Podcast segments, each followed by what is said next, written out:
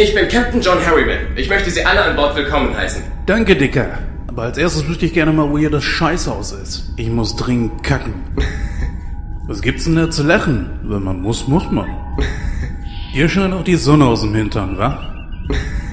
Komm, mach voran hier, damit ich's Klo suchen kann. Sie sollen wissen, wie aufregend es für uns ist, so viele lebende Legenden auf unserem Jungfernflug bei uns zu haben. Psst, Scotty, versteck dein Portemonnaie. Ich glaub, der will sich Geld leihen, so wie der schleimt. Ich weiß noch, wie ich Berichte über Ihre Missionen auf der Grundschule gelesen habe. Hm, ja, ja. Nicht zu vergessen die tollen Abenteuer einer Krabbelgruppe. Mann, Mann, Mann, Mann, Mann. Verzeihen Sie, Gentlemen, würden Sie jetzt Ihre Plätze einnehmen? Ein Lokus wäre mir jetzt lieber. Klar machen zum Start aus dem Raumdock. Schubkraft 8 auf ein Viertel voraus, Backbord und Steuerbordtriebwerke in Bereitschaft. Merkst du was, Scotty? Geht an wie eine Tüte voll Mücken. Hey, Alter, schön auswendig gelernt. Hat dich wohl gestern den ganzen Abend gekostet, wa? Captain, haben Sie genug Zeit, das Warp-Antriebssystem zu testen? Wir empfangen gerade einen Notruf, Captain. Na, hoffentlich ist es die USS Locus. Geht er auch mal an diesen scheißen Notruf dran? Der hat ja die Ruhe weg, wa? Na, wie Sie immer sagen, wenn etwas wichtig ist, dann nimmt man sich die Zeit. Witzig, Scotty. Sehr witzig. Ey, jetzt geht er mal an diesen scheißen Notruf dran, Mann. Ah, auf die Lautsprecher. Ja, ich glaube, es ist an der Zeit, dass ich endlich mal Captain bin. Ich, Captain, du Scheiße.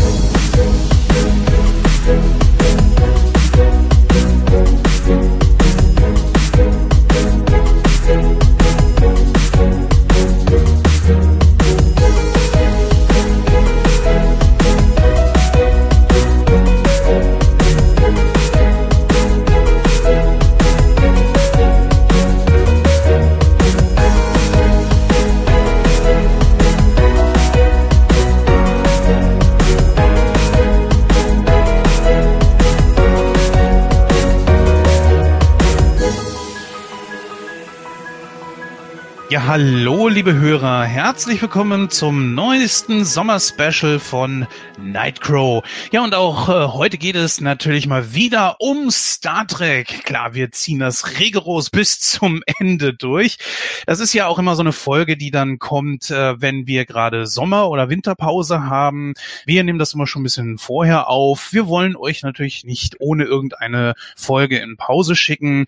Ihr wisst ja selber, glaube ich, zumindest wenn ihr lange mitgehört habt hier bei Nightcrow, was ich hier von Sommerloch und so weiter halte, von diesen ganzen Pausen.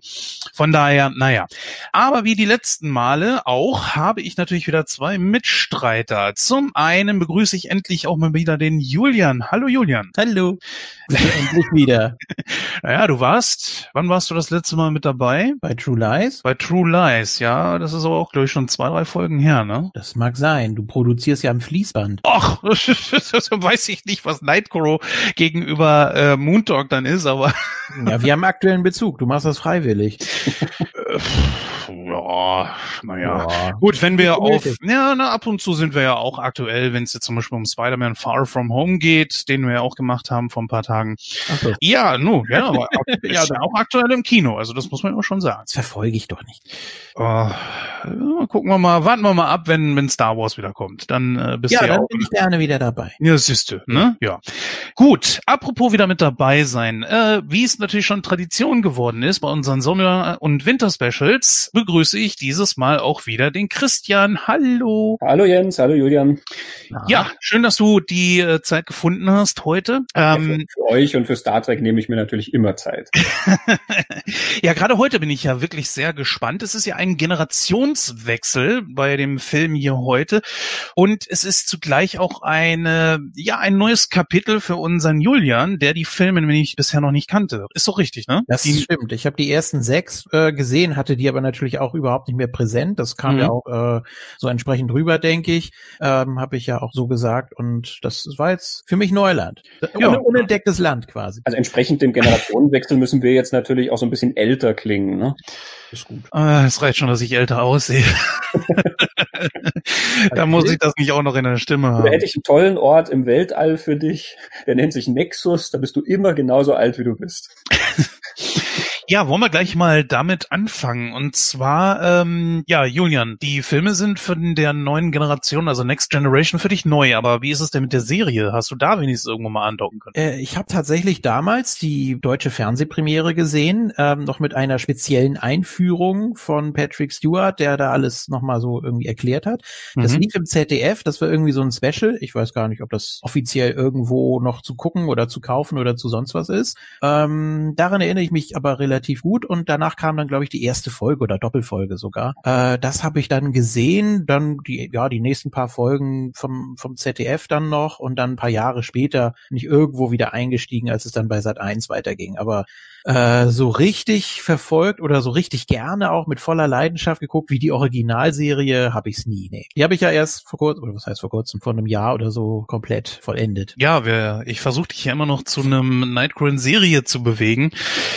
Aber gut, das- irgendwann. Zur, zur Originalserie. Ja, klar, sicher. Ja, gerne. Ja, da finden wir schon irgendwann Ja. Wenn wir mal. die Kinofilme durchhaben, machen wir die Originalserie danach. Das ist ein Wort. Das ist ein Wort. Gut, dann machen wir das so.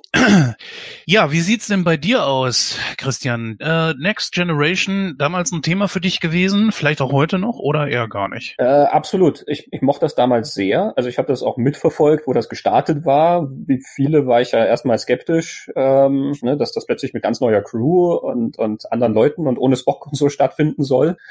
ähm, und fand das dann aber wirklich sehr, sehr spannend. Also es ist einfach auch eine komplett andere Art von Besetzung und eine eigentlich viel glaubwürdigere ähm, Art von, von Raumschiffmannschaft, sage ich mal. Ich war da sehr, sehr schnell drin und ähm, habe das auch eine ganze Zeit lang sehr, sehr intensiv geguckt. Ich habe die Serie nicht komplett durchgeschaut. Ich bin dann irgendwann, das war dann, also wir reden hier von meinen Teenagerjahren, irgendwann kam dann so ein Punkt, wo mich andere Sachen plötzlich interessiert haben. Also irgendwo, weiß nicht, was es war, vierte Staffel, fünfte oder sowas. Irgendwo da bin ich dann raus gewesen und habe dann die Kinofilme gesehen. Ähm, aber ich habe es auch immer noch mitverfolgt und ich hatte auch, ist jetzt auch gar nicht so lange her, da hatte ich die erste Staffel mal wieder geschaut, ähm, fand das auch wieder sehr unterhaltsam und will jetzt eigentlich auch mich da schön langsam mal dran machen, den Rest zu schauen und dann halt auch mal bis zum Schluss dazu kommen. Ja, es ist ja schon ein ziemlicher Bruch gewesen, weil alles wirkt dann natürlich sehr modern. Dieses total bunte aus der Originalserie war weg.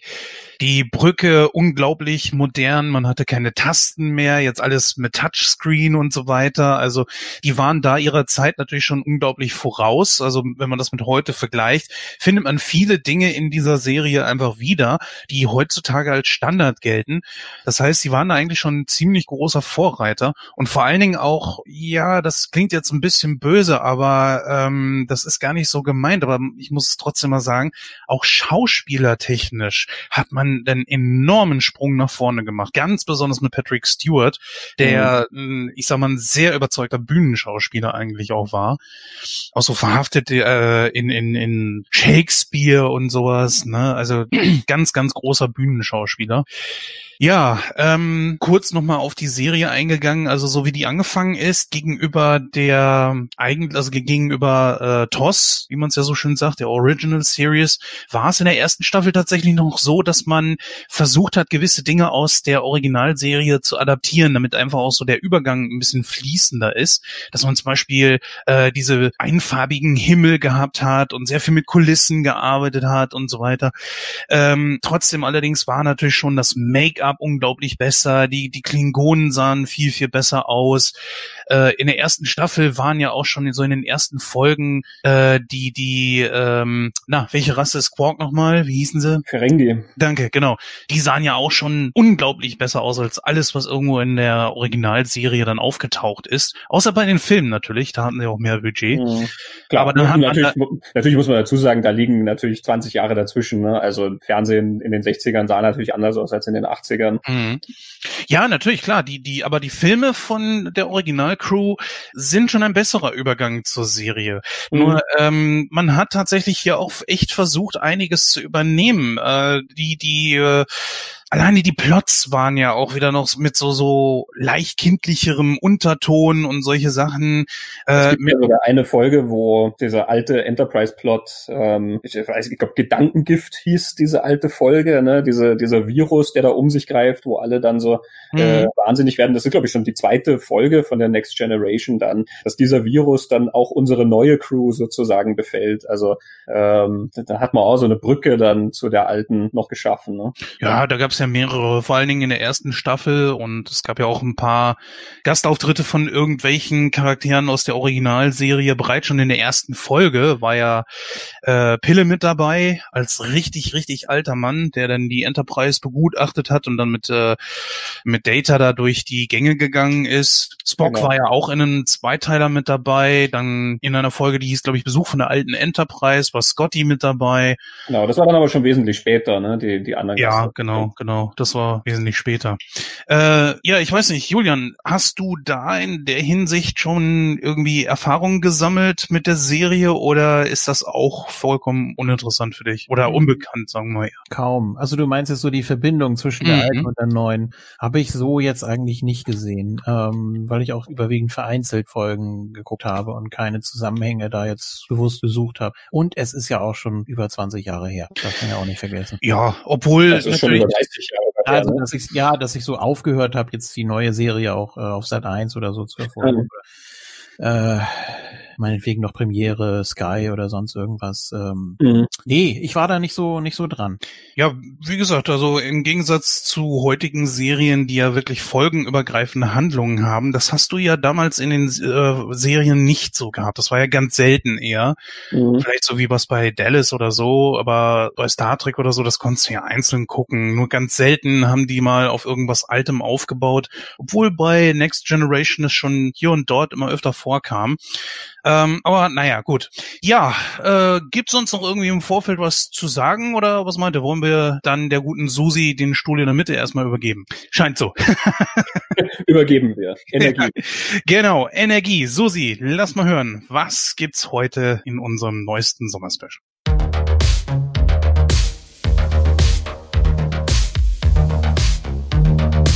Es ist Sommer. Die Temperaturen gehen hoch und erreichen neue Hitzerekorde. Aber es ist nicht nur die Zeit von Sonne, Urlaub und Badeanstalten, sondern auch der vielen Sommerpausen. Diesen zum Trotz bringt Nightcrow sein alljährliches Sommerspecial auf eure Ohren. Traditionell geht es hier um die Star Trek-Filme. Mit dem siebten Star Trek-Film leitete man einen Generationswechsel ein. Nun übernimmt in Treffen der Generationen die Crew rund um Captain Picard.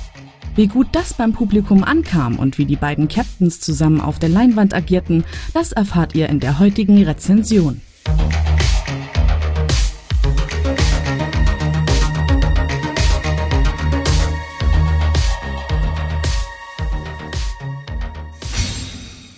So, vielen Dank an unsere Susi. Ganz genau, heute geht es um Star Trek 7 Treffen der Generationen.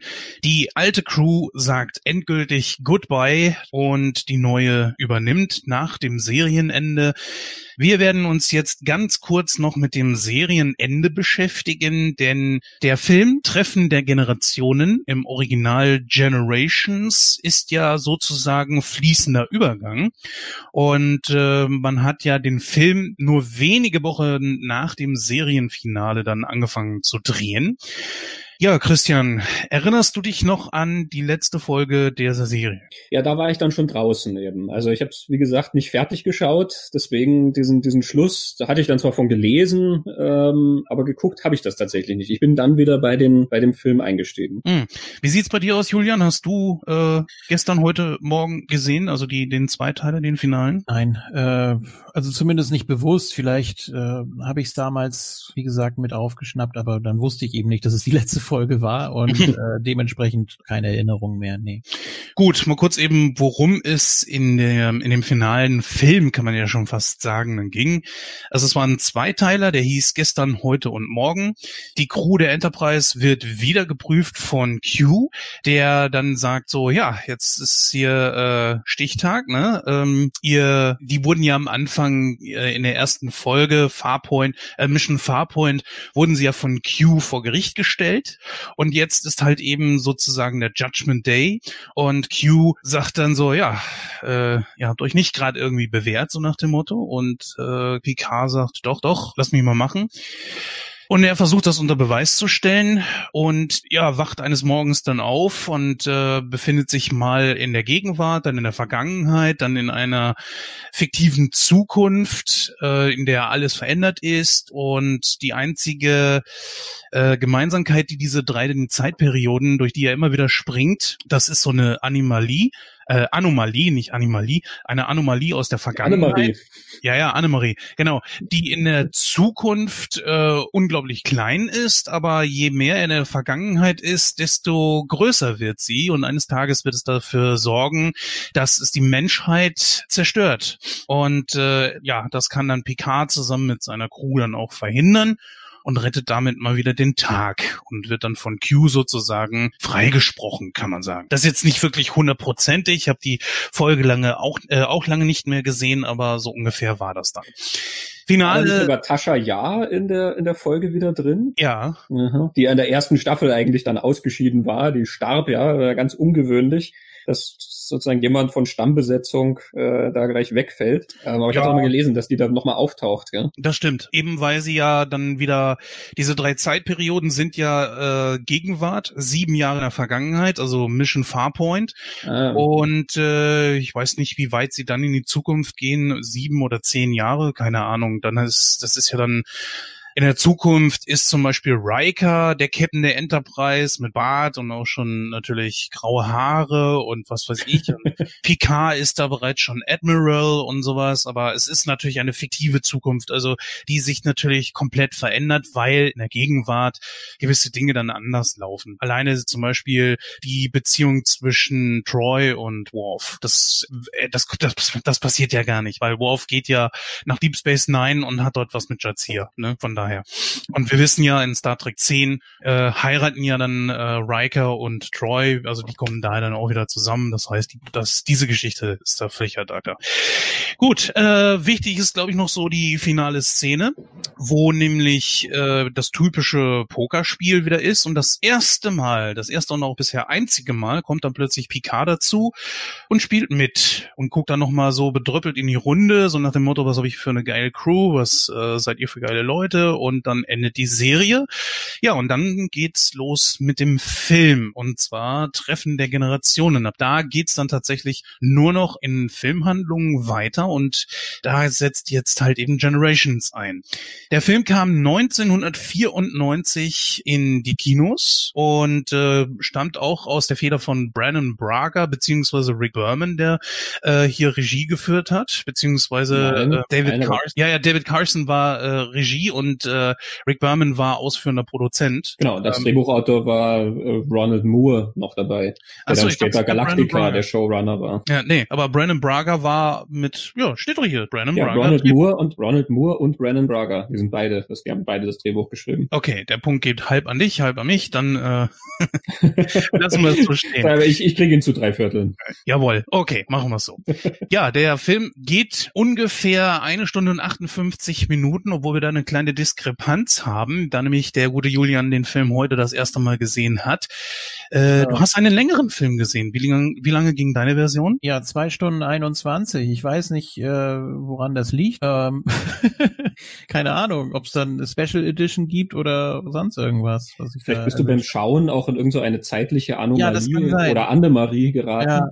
ähm, die dann irgendwie die Zeit gedehnt hat. Und ja. dann hast du manche Szenen vielleicht auch einfach mehrfach gesehen. Ja gut, kann ja sein, dass du da irgendeine so Special Edition gesehen hast, wo entfernte Szenen wieder reingepackt wurden. Das kann ja alles sein. Ne? Gut, äh, ja, äh, Christian, würdest du uns bitte mal in kurzen Worten erzählen, äh, worum es denn in dem Film geht? Also, ähm, er fängt an noch in der Zeit von der alten Enterprise, ähm, beziehungsweise es ist gerade mal wieder eine neue Enterprise, die eingeweiht werden soll und der gerade in Ruhestand gegangene Captain Kirk, beziehungsweise jetzt ist er eben nicht mehr Captain Kirk, ist da als spezieller Gast, als, als VIP sozusagen eingeladen. Chekhov und Scotty äh, sind auch noch an seiner Seite. Es ist so ein bisschen Presserummel dann um diese Einweihung da. Ähm, Plötzlich gibt es einiges an Drama. Die Enterprise muss auf so einen Notruf reagieren. Ähm, will das jetzt gar nicht ausführen. Es endet damit, dass das neue Schiff auch schon wieder schwer beschädigt ist und Kirk fällt leider in so einen ähm, in so einen Nebel herein und ist damit verschwunden. Also er wird für tot gehalten. Ähm, das sogenannte Nexus, wie wir dann später erfahren. Der Film springt 78 Jahre in die Zukunft und dort sind wir dann also bei unserer Next Generation, die Crew, die wir jetzt also durch die äh, zweite Serie kennengelernt haben. Mhm. Die treffen auch wieder auf diesen Nexus. Die sammeln auch aufgrund von einem Hilfesignal ähm, einen Wissenschaftler auf. Äh, Soren nennt er sich, gespielt von Malcolm McDowell. Da weiß man schon, von dem kann man nichts Gutes erwarten. Ähm, das stellt sich dann auch als richtig heraus. Der gute Mann als möchte böse diesen, nicht als Schauspieler Jens. Ach so, ich dachte ah. gerade so. Entschuldigung. Natürlich, also sobald Malcolm McDowell auftaucht, weißt du halt einfach, dem ist nicht über den Weg zu trauen. Ne? So. Schauspielerisch ist der Mann großartig. Deswegen wollte ich gerade sagen. Nein, aber wenn, aber wenn ein Typ von Malcolm McDowell gespielt dir sagt, er hat diese und jene Pläne und möchte dahin, ähm, dann tust du nicht sehr gut dran zu sagen, ich schau, was ich machen kann. Leider sagt Picard, ich schau, was ich machen kann. ähm, Soren möchte in diesen Nexus zurück. Ähm, der war nämlich damals schon in diesem in dieser Vorgeschichte war der bei diesem Nexus da dabei. Das ist so eine eine eine Art von Nebel, so wie ein Nirvana, in der man schwebt und da gehen alle Wünsche in Erfüllung und man lebt unendlich lang und alles ist so, wie man sich's gewünscht hat. Es ist leider nicht ganz echt, aber dafür halt ein völliges Glücksgefühl. Soren möchte also wieder dorthin und dafür ist er bereit, äh, mehrere Planeten zu zerstören und ganze Völker auszurotten. Ähm, die, die, die Mechanik dieses Plans können wir dann noch im Detail erörtern. Mhm. Ähm, Jedenfalls, ähm, es endet damit, dass Picard auch in diesen Nexus gezogen wird, zusammen mit Soren. Und dort treffen sie auch wieder auf Kirk, der offensichtlich seit 78 Jahren dort lebt. Und beide zusammen müssen also sich dann dran machen, Soren rückwirkend sozusagen davon äh, abzubringen, dass er diesen, diesen Nexus erreicht, beziehungsweise dass er dafür Völker vernichtet, um in diesen Nexus zu geraten. Ja, obwohl das ja auch nicht so ganz richtig ist, er lebt er nicht seit 78 Jahren, sondern wie diese Spiegelung von Geinen, so möchte ich es mal nennen, oder sie bezeichnet sich ja selber auch so, als ein altes Echo von sich selbst, das da zurückgeblieben ist im Nexus. Ja. Ähm, Im Nexus gibt es ja keine Zeit. Das heißt, wenn Picard äh, zum Beispiel genau zu dem Zeitpunkt dahin möchte, dass äh, zum Beispiel Kirk jetzt gerade mal äh, zehn Minuten da ist, dann kann er das tun, weil es da keine Zeit gibt. Du kannst vor, zurück springen, wie du willst. Du kannst dir vorstellen, was du willst, aber da kommen wir ja gleich noch zu. Genau, also diese ganze Mechanik, ich habe jetzt eh versucht, ein bisschen drumherum zu arbeiten, weil man merkt schon an meinen Erklärungen, es geht nicht alles sich ganz aus von der Dramaturgie und von der Logik her betrachtet, aber dazu kommen wir dann. Na, da bin ich nicht ganz da der Meinung, aber das, das nehmen wir gleich auseinander. Gut, fangen wir mal von vorne an am besten. Und zwar, da möchte ich mit dir beginnen, Julian. Du bist ja eher so Fan halt äh, der alten Generation. Jetzt haben wir hier so ein etwas älteres Schiff. Äh, das ist ja die ehemalige Excelsior, die jetzt hier als Enterprise B dient, nur ein bisschen kleinen äh, bisschen abgewendet. Also das heißt, man hat an der Brücke ein bisschen was verändert, aber es ist deutlich zu sehen, dass das halt eben die Enterprise B ist. Äh, Quatsch, die Excelsior, jetzt als Enterprise B. Das Ding wird geweiht, äh, ge geweiht, getauft. Ich erzähle auch gerade nur Mist, aber ist in Ordnung. Nein, also es, es, es, wird getauft und äh, ja, wegen Weihwasser, ne? Dachtest du wahrscheinlich. Genau, ein Dom Perignon äh, aus dem Jahr 2265, wie man genau. auf dem Label sieht, was so schön durchs, durchs All fliegt von der Flasche. Aber völlig beschissene Animation auch für damals schon, wenn man Jurassic Park ranzieht, aber egal. Ähm, ja, worauf ich natürlich hinaus möchte, ist, äh, man hat hier noch so ein bisschen das Flair und natürlich auch die Kostüme aus den alten Filmen. Äh, ist das irgendwas, wo du dich dann noch ein bisschen abgeholt gefühlt hast? Hm, ja, es war ja nur ein sehr kurzer Moment eigentlich, ne? Also da gibt's ja, ich weiß nicht, nach ein paar Minuten schon diesen Bruch und dann ist man da ja an, an Bord im doppelten Sinne der neuen Enterprise. Ähm, ja, wie gesagt, ich, ich kenne ja auch die neuen Charaktere. So schlimm ist das ja gar nicht. Ne? Also wenn da jetzt irgendwas aus äh, Deep Space Nine oder sonst irgendwas gewesen wäre, dann hätte ich da weniger Bezug zu gehabt. Äh, aber so geht's natürlich auch. Und ich kannte natürlich auch die, die alten Outfits noch aus dem ersten Film, also diese etwas ja schlichteren, nicht ganz so knallbunten. Und ja, also so ein bisschen Nostalgiefaktor war da auf jeden Fall bei, fand ich. Mhm. Wie war das denn für dich, Christian?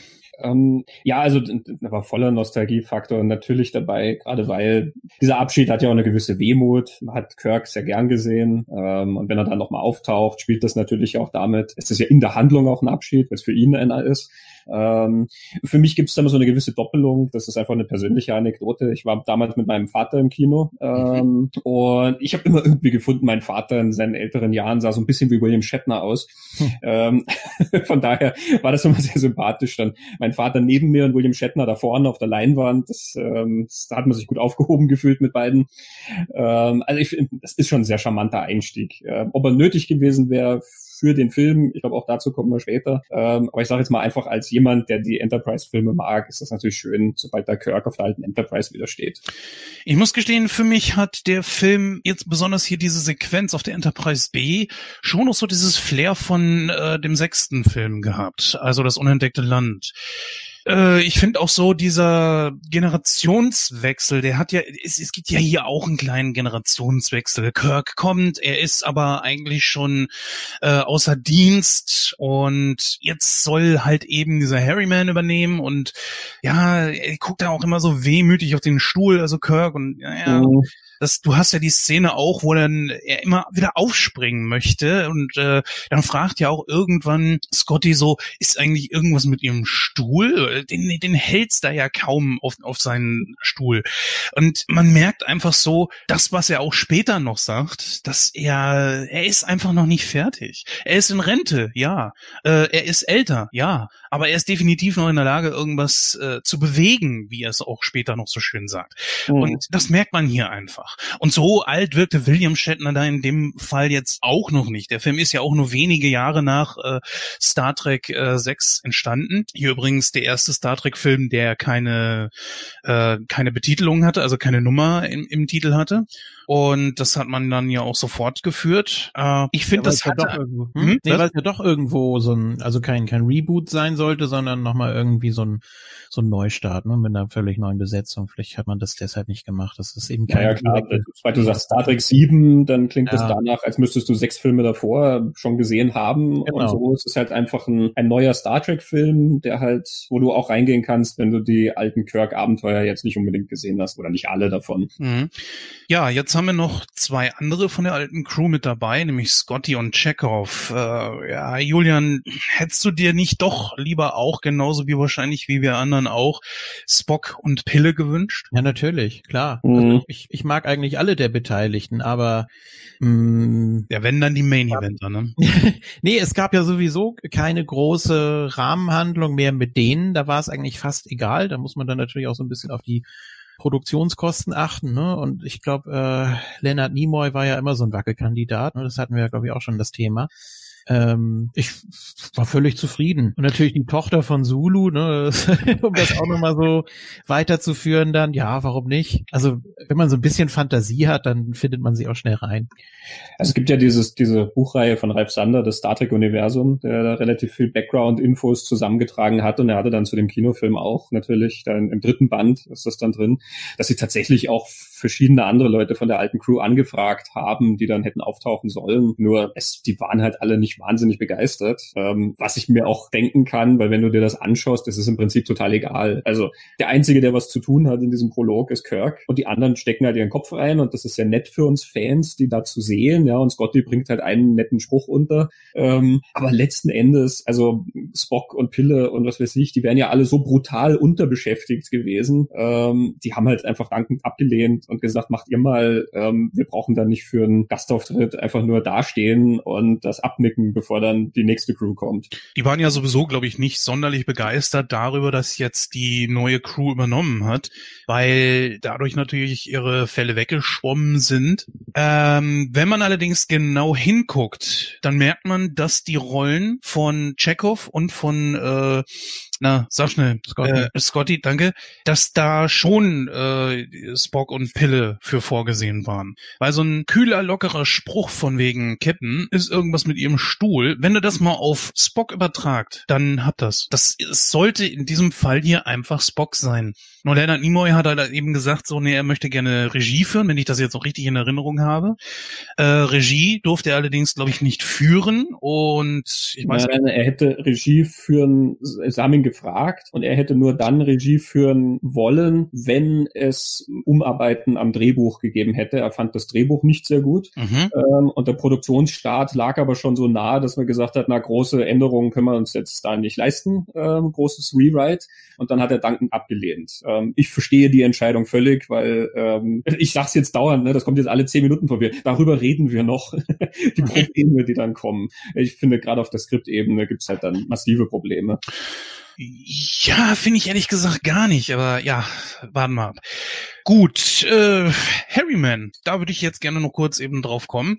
Ist das so ein Typ, wo ihr sagen würdet, ja, den hätte ich mir auch gerne mal in einer Serie oder so vorgestellt oder?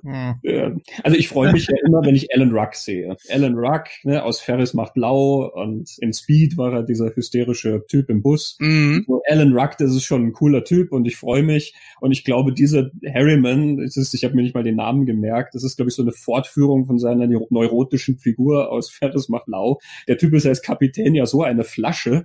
Also wie- der auch nur die Eintritts, die Antrittsvorlesung, äh, also die, die- Einführung im, im äh, Studium auf der äh, Starfleet Academy geschafft hat, ist mir völlig schleierhaft. Der kennt sich ja wirklich gar nicht aus. Irgendwas passiert und er schaut immer hilfesuchend zu Captain Kirk und weiß wirklich überhaupt nicht, was zu tun ist. Ah, ja, schon eine ziemliche Pfeife, der Typ. Kann man aber auch gut verpacken. Es wäre mir eine Ehre, wenn Sie das übernehmen würden. Sir. ja, äh, gut. Kann es sein, dass du hier keine, keine Peilung hast? Nein, was? Ja, ich muss gestehen, ich fand ihn schon sympathisch. Es ist aber auch mal eine andere Art und Weise, eine andere Herangehensweise, einen Captain auch mal darzustellen. Einer, der halt eben jung ist, der ja noch unerfahren ist.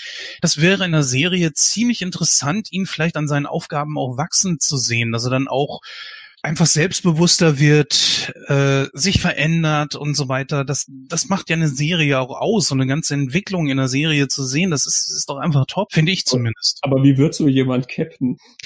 Die, die sagen ihm halt, ja, das und das ist kaputt und das geht leider nicht und er steht da, als würde er sagen, äh, oh, hoppla. Äh. Aus Naja, Mangel an Alternativen. laut den äh, zum Beispiel diese Reboot-Filme oder oder in diesem anderen Universum, diesem Paralleluniversum, die neuen Filme, äh, war es ja so, dass äh, Kirk Captain geworden ist, weil er weil er Spock außer Raison gebracht hat. Er hat ihn für für unmündig erklärt oder so ungefähr. Ich weiß nicht mehr genau. Auf jeden Fall, dass er halt eben kein Raumschiff mehr führen kann und dadurch wurde er zum Captain. Hä? Äh, auch keine Ahnung, wie da die Ja, aber der hat dann zumindest dieses, der hat dann zumindest dieses Auftreten dazu, dieses Ich weiß das alles besser als ihr Auftreten, dieser junge Kirk aus den J.J. Abrams Filmen.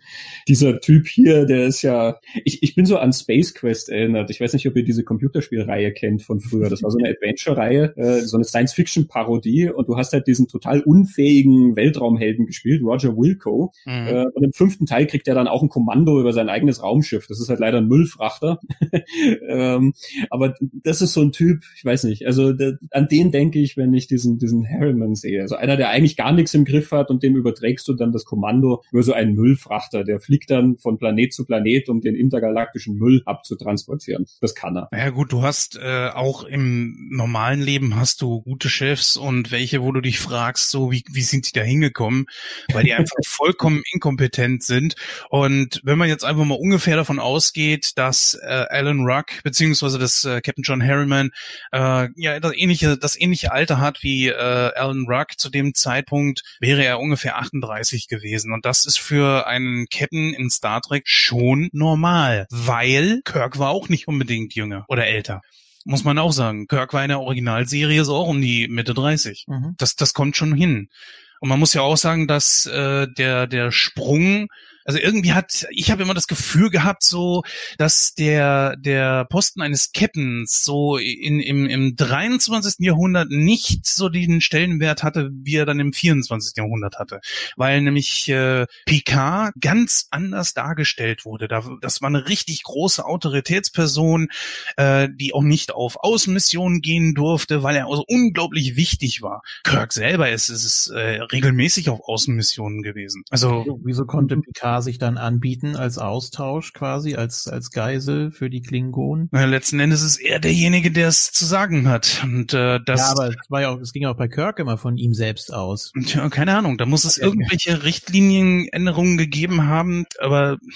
Also ich, ich weiß genau, was du meinst, Jens. Ähm, ich glaube, das liegt einfach auch an der veränderten Landschaft, in der die Serien produziert wurden. Mhm. Ähm, also das ist nicht was, was im, im, in dem Universum sich erklärt, sondern in diesen 60ern hast du halt nur mal diese jungen Draufgängerhelden. Ja. Star Trek ist mhm. sowas wie eine moderne Western-Serie und da hast du halt diesen jungen Helden. Ähm, eben, und der ist ein Draufgänger. Ja. Das, der ist zwar der Chef, ähm, aber er macht alles selber. Der geht immer auf die gefährlichsten Missionen als erster selber, weil so hat ein Held zu funktionieren. Ähm, so muss halt jemand sozusagen führen. Und in den 80ern dann oder dann in den 90ern, die, die Picard-Serie, die ist, glaube ich, wesentlich realistischer gedacht. Deswegen ist er auch älter. Ja. Du brauchst länger, bis du zum Kapitän wirst. Du brauchst mehr Erfahrung. Und dann mhm. hast du mhm. einfach eine ganz andere Art von Autorität und eine andere Art von Stellung. Dafür hast du eine Nummer eins, ähm, sozusagen eine rechte Hand, die Sachen ausführt. Und dafür hast du einen Sicherheitschef zum Beispiel. Äh, Wenn es gefährlich ist, dann geht gefälligst der Sicherheitschef hin und nicht du, ähm, der eigentlich die wichtigste Person an Bord ist. Ja, sehe ich genauso. So ist das ungefähr aufgebaut in äh, TNG, also im 24. Jahrhundert.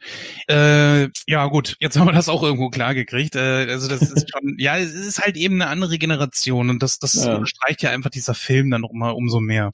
Ja, gibt's noch irgendetwas, was ihr zu dieser Sequenz zur Enterprise B sagen wollt? Äh, zwei Sachen. Ja, ähm, gerne. Also zum Prolog. Ne? Mhm. Ähm, eins, das ist nur so eine Randnotiz, ähm, aber das ist mir jetzt beim Wiederaufschauen aufgefallen, äh, beim Wiederschauen aufgefallen. Ähm, wo Kirk kommt, sind dann haufenweise so Presseleute, die irgendwie kurze Statements haben wollen. Fällt euch aus dem ganzen Star Trek-Universum irgendwas anderes ein, wo es Medien oder Nein. Medienvertreter zu sehen gibt? Nee, nee das äh, ist mir auch aufgefallen und vor allen Dingen, die sind auch sehr, sehr penetrant irgendwie, finde ich. Also die agieren ja so, wie, die agieren so, wie wir das kennen. Ne? Also die, mhm. die, brauchen halt schnelle Soundbites, irgendeinen kurzen Spruch vom Kirk, damit sie halt ihre Einschaltquoten kriegen. Einschaltquoten suggerieren ja irgendwie, dass es da Konkurrenz gibt und Geld zu verdienen und bla bla bla. Gibt's ja aber eigentlich nicht mehr in dieser Zukunft. Also die fühlen sich eigentlich sehr, sehr fehl am Platze an, finde ich. Ja, richtig. Das habe ich auch gehört, das Gefühl. Mhm. Ja, gut, eine Sache äh, gibt's auf jeden Fall noch. Äh, ich möchte das aber nicht vorweggreifen, denn ich könnte mir schon vorstellen, dass du darauf eingehen möchtest. Äh, aber sag mal, was wolltest du erwähnen noch? Das zweite? Mhm. Ja, das ist, das ist halt dann der Schluss dieser Sequenz. Ne? Ähm, also ich weiß nicht, ob du da jetzt schon hingehen wolltest, ähm, aber. Nee, eine, nein, äh, dann kann ich es ja kurz mal eben erklären. Und zwar äh, war doch Tuvok da drauf, oder nicht? War nicht Tuvok mit dabei? Tuvok? Ja, hier der Schauspieler, der Tuvok gespielt hat in Voyager. Hm, das kann ich dir jetzt nicht beantworten. Hm, egal. Naja, nee, das war im vorherigen Film. Richtig, das war im vorherigen Film. Dann habe ich da was verwechselt. Mir äh, ist dann ja. nur Glenn, äh, wie heißt der, Glenn Morshower aufgefallen. Ich, ich werde das mal kurz eben, ich werde das mal kurz eben recherchieren. Ähm, du kannst ja gerne schon mal auf das, äh, was du sagen wolltest, eingehen. ja, das ist der Schluss der Sequenz. Ähm, also da musste ich, ja, damals nicht, aber jetzt beim, beim neuerlichen Ansehen, äh, da musste ich jetzt schon ein bisschen grinsen, ähm, dass also diese Katastrophe passiert und dann hält es jeder für eine gute Idee, dass der Rentner, der noch nie im Maschinenraum war, derjenige ist, der da nach unten geht, um irgendwelche Speicherchips auszutauschen. Anstatt natürlich der, äh, der, der Mechaniker, ne? ja, oder irgendjemand, der schneller dorthin rennen kann oder ich weiß nicht was, ja, aber das ist halt wieder eben dieses Kirk muss das alles selber machen. aber ich meine, der Mann ist schon im Ruhestand. Also, ja, aber du weißt, sie müssen es so hinbiegen, damit er dann im Nexus verschwinden kann. Und damit nicht etwa Captain Harriman im Nexus verschwindet, was uns ja relativ egal wäre. Ähm, oh ja. Also das, das ist halt so eine Konstruktion, wo ich halt schon merke, ja, die müssen das so hinbiegen vom Skript her, damit das und das passiert. Ähm, aber ehrlich, es ist schon, also sehr viel Sinn macht das nicht. Ja, natürlich, klar, aber es ist ja. Damals habe ich mir gar nichts bei gedacht, ja, wo ich dann ich Kino saß, dann dachte ich mir, oh schade, Kirk ist ins Sommerloch gefallen. Aber ähm, heute gucke ich das ja so mit ein bisschen kritischeren Auge an und dann denke ich mir, ja sicher. Naja gut, man hat natürlich für alle, die da jetzt waren, irgendwo eine Aufgabe. Harryman sollte auf seinem Schiff, also sollte sein Schiff dirigieren. Das äh, wäre ja auch Quatsch gewesen, dass Kirk da dann das Kommando übernommen hätte, obwohl es ist sowieso eine neue Crew gewesen, die waren sowieso nicht so aufeinander abgestimmt. Aber jeder hatte da ja irgendwo was zu tun und ja, dann war es für Kirk halt eben logisch, dass er das macht. Ja, Keine Ahnung. Ich kann, ich kann schon nachvollziehen, was du meinst, aber Julian, wie siehst du das denn? Kannst, hat, war das irgendwie, ist dir das auch aufgefallen? Hat dich das gestört? Nicht wirklich. Also ich finde das immer ganz schön, gerade so für die Nostalgie-Fans, wenn der Einzige, der da noch so wirklich Durchblick hat, dass das eben einer von der alten Garde ist. Und ah, ich weiß nicht, Harryman wirkte so profillos. Und äh, kann aber auch, nein, es kann auch sein, dass das so jetzt äh, sehr subjektiv ist äh, von, von mir, weil ich das eben nicht so, ich wollte das eben nicht so haben. dann, dann sieht man es auch mit einem ganz anderen Auge und dann, ja, wie heißt es so schön bei Quiet Earth, wenn du jemanden magst, dann findest du alles, äh, dann findest du an allem Schlechten, was er tut, was Gutes und wenn du jemanden nicht magst, dann findest du an allem Guten was Schlechtes, was er tut. Ähm, interessantes Phänomen und hier trifft das, glaube ich, auch zu. Also ich bin hier alles andere als objektiv, glaube ich. So, ich habe gerade tatsächlich richtig gelegen. Der Schauspieler heißt Tim Russ und er hat tatsächlich hier einen Auftritt als namenloser Brückenoffizier in Star Trek 7. Also Wow. war richtig gesehen. Aber nicht als Tuvok, sondern als Mensch. Also da kann man dann leider keine Parallelen ziehen. Es wäre ja möglich gewesen, denn Vulkanier sind ja unglaublich alt, also sie können unglaublich alt werden. Also hätte, wäre schon möglich gewesen. Ja, also von daher. Ja, mir ist nur aufgefallen, der, der noch relativ junge Glenn Morshower ist Teil von dieser neuen Crew, den, den sieht man da. Den kennt man dann später, zum Beispiel aus 24, da war ja dieser Special Agent Aaron Pierce, ähm, Ja. der da immer sehr hart durchgelaufen ist oder keine Ahnung, General in den Transformers-Filmen und sowas. Also so ein Charakterkopf, den man dann später in ganz, ganz vielen Sachen gesehen hat. Der Mhm. sitzt hier, ich glaube an der Navigation. Ähm, er hat jetzt nicht wirklich was zu tun, aber ähm, ich, ich freue mich dann immer, wenn ich so Leute irgendwo entdecke. Ja, ich, ich finde das auch immer ganz nett. Ich fand auch ehrlich gesagt die Schauspielerin, die hier die Tochter von Solo gespielt hat, die fand ich sehr sympathisch. Die hätte ich Mhm. mir auch, die hätte ich mir auch gut in der Serie vorstellen können.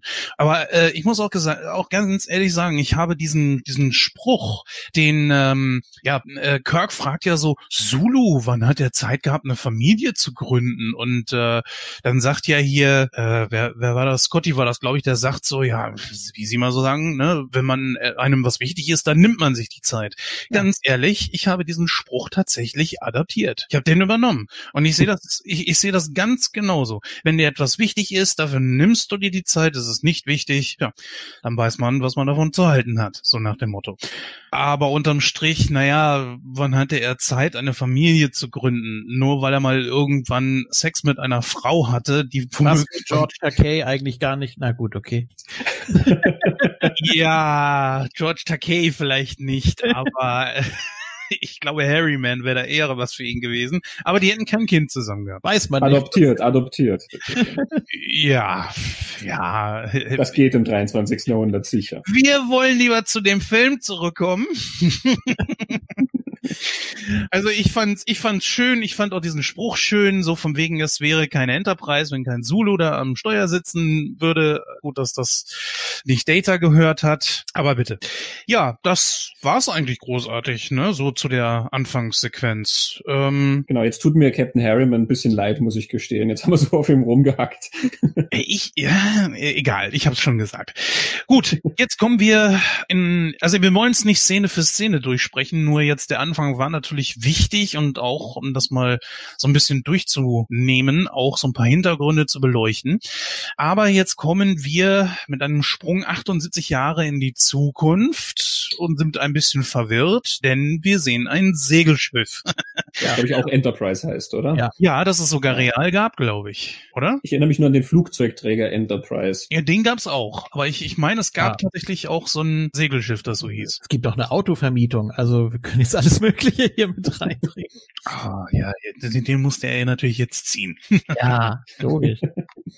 Ja, ähm, Worf wird befördert vom Lieutenant zum Lieutenant Commander.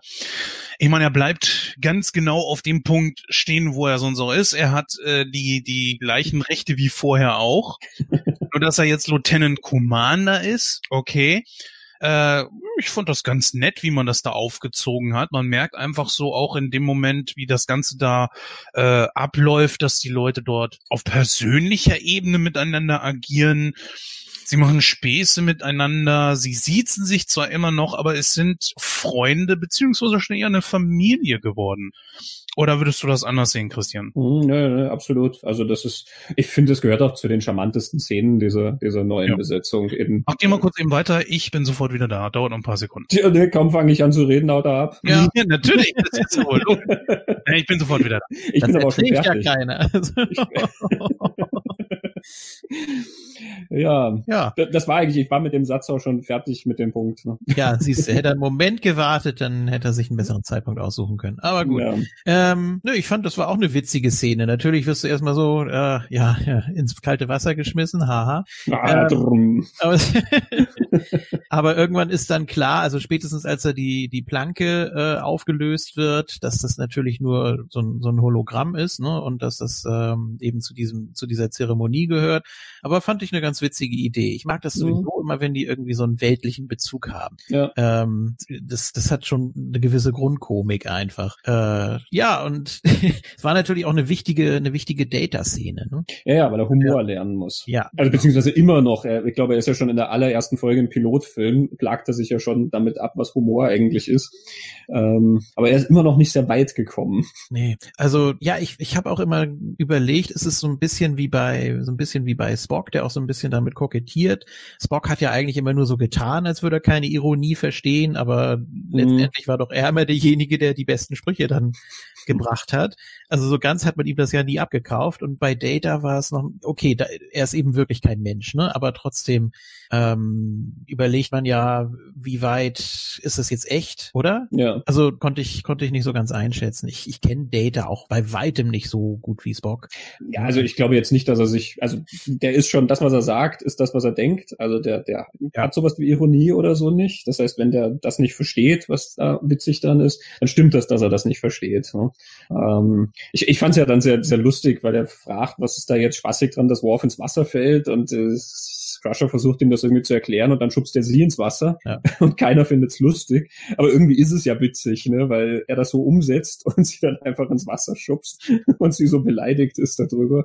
Es ist, eigentlich ist es ja dann sehr witzig und charmant, ne, dass er das so, so versteht. Ja, der ganze Film hat natürlich auch einen, oh, entschuldige, der ganze Film hat natürlich auch einen entsprechenden Humor gegenüber der Serie, ne? Mhm. Ja, aber er macht es ja nicht, weil er es verstanden hat, sondern weil er denkt, es gehört so. Also er hat so noch nicht diese diese Schranke äh, durchbrochen, äh, dass er das eben macht, um sich selbst drüber zu amüsieren, sondern weil er denkt, das ist eben so, so ein Ritual. Er hält, glaube ich, Humor für ein, eher für ein, für ein Brauch, als jetzt irgendwie was was spontan aus dem Bauch kommt. Ja, oder so eine Abfolge von, naja, Ja. logischen Prinzipien natürlich. Ja, genau. ne? Wenn, wenn X, Das dann Y und äh, Ja, er sagt es ja auch. Er hat jetzt einfach so die Grenzen des Machbaren scheinbar erreicht. Und deswegen möchte er sich ja jetzt diesen Emotionschip von Law einsetzen lassen. Beziehungsweise der, dieser Emotionschip, der war ja, glaube ich, auch für ihn konzipiert und Law hatte sich den eingesetzt, ne? So war das, glaube ich. Ja, Law hatte sich den einsetzen lassen und der Chip war ja ursprünglich für Data auch konzipiert. Ja, und deswegen hat man das hier mit eingebaut. Ich weiß nicht, ob das eine, eine gute Idee war oder nicht, aber es gab, es gab ganz coole Szenen eigentlich mit ihm, die auch witzig waren, oder? ja.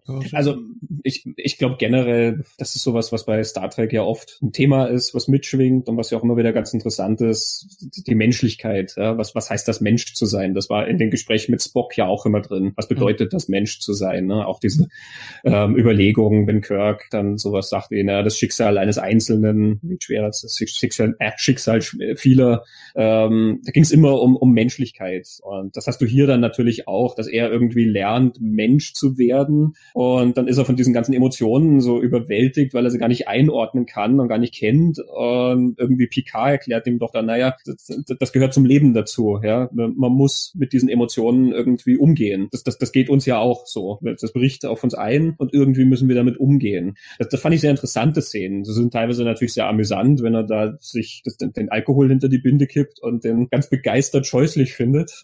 Ja. und manchmal ist es ganz dramatisch, weil er dann irgendwie so Angst kriegt oder so und dann halt ganz gelähmt ist vor lauter Furcht und so. Aber diese Fragestellung dahinter eben, was, was macht uns da zum Menschen oder wie geht man damit um, das, das finde ich sehr interessant. Das ist eine ganz, ganz coole Storyline auch. Ja, die, die Szenen waren super. Er findet es wohl ganz scheußlich. Ja, richtig, das ist es. Mehr, bitte. Hä? Aber auch eine geile Szene war so, da wohl kein Arsch im Kino gerechnet hatte. Spielt auf diesem er spielt da plötzlich Lebensform, die klitzekleinen Lebensformen. Und das ganze Kino hat gegrölt. Es war, niemand hat damit gerechnet. Das kam so völlig aus dem Nichts heraus. Einfach nur klasse. Es war einfach nur super.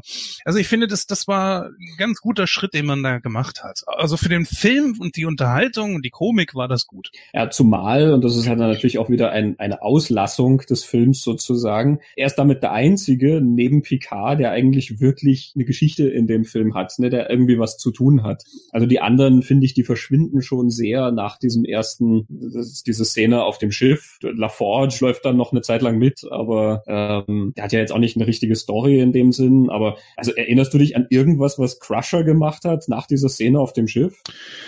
Nein, aber das ist eben immer so dieses Problem von, ja, ich, ich möchte einfach mal diese Begriffe aus dem Wrestling heranziehen. Ich glaube, hoffe, dass du damit was anfangen kannst.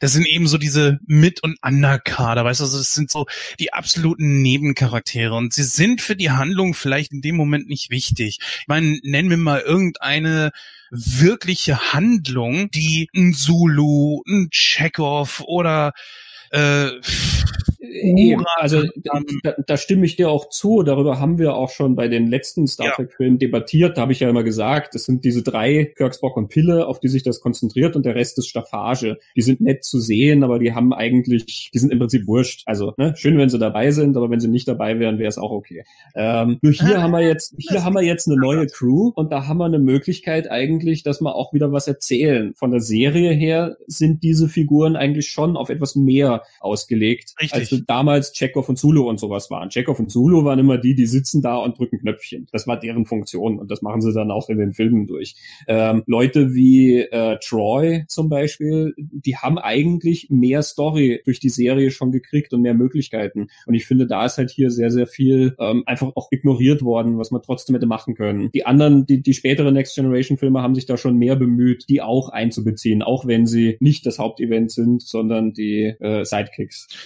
Na ja, gut, guck mal, LaForge war ja sozusagen das Schlüsselelement, wodurch dann äh, Lorsa und Betor dann überhaupt die Enterprise überhaupt zerstören konnten. Ohne das hätten sie es ja gar nicht geschafft. Bestimmt, aber wenn das jetzt irgendein Redshirt gewesen wäre, wäre es kein Unterschied gewesen. Aber LaForge ist sowieso ein Typ, den fand ich in der Serie auch schon immer sehr, sehr langweilig, weil ich glaube, dem seine einzige Charaktereigenschaft ist es, eine Mundharmonika vorm Auge zu haben. Ja.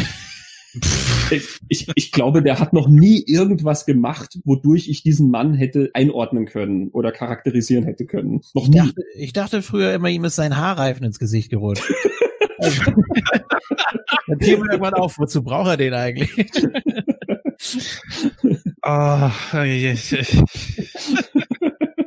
sein Haar. Ist gut, dem äh, gut, Crusher bleibt hier tatsächlich ein bisschen blass. Ja, das ist richtig. Troy, hm, ja, auch. Sie ist vielleicht eher so eine ganz kleine emotionale Stütze für, für äh, Picard. Stimmt, die haben eine Szene. Gut, ja. Ich ziehe alles ja. zurück, überhaupt das Gegenteil. Ja, nee, das hätte auch irgendwie, das hätte auch Riker sein können. Genau, Riker ja. hat auch nicht sehr viel zu tun. Ja, guck mal, aber wenn man wirklich schon in dieser Kategorie denkt, ne, weißt du, so Hauptcharaktere, äh, Kirk, Spock, Pille waren die alte Generation, die waren die drei, die um die es eigentlich ging. Dann hattest du irgendwo so in der Mitte, so habe ich das immer gesehen, ich glaube, ich habe das auch schon mal erwähnt, war für mich Scotty. Und dann gab es halt eben die unteren Ränge mit äh, Uhura, Chekhov und Zulu.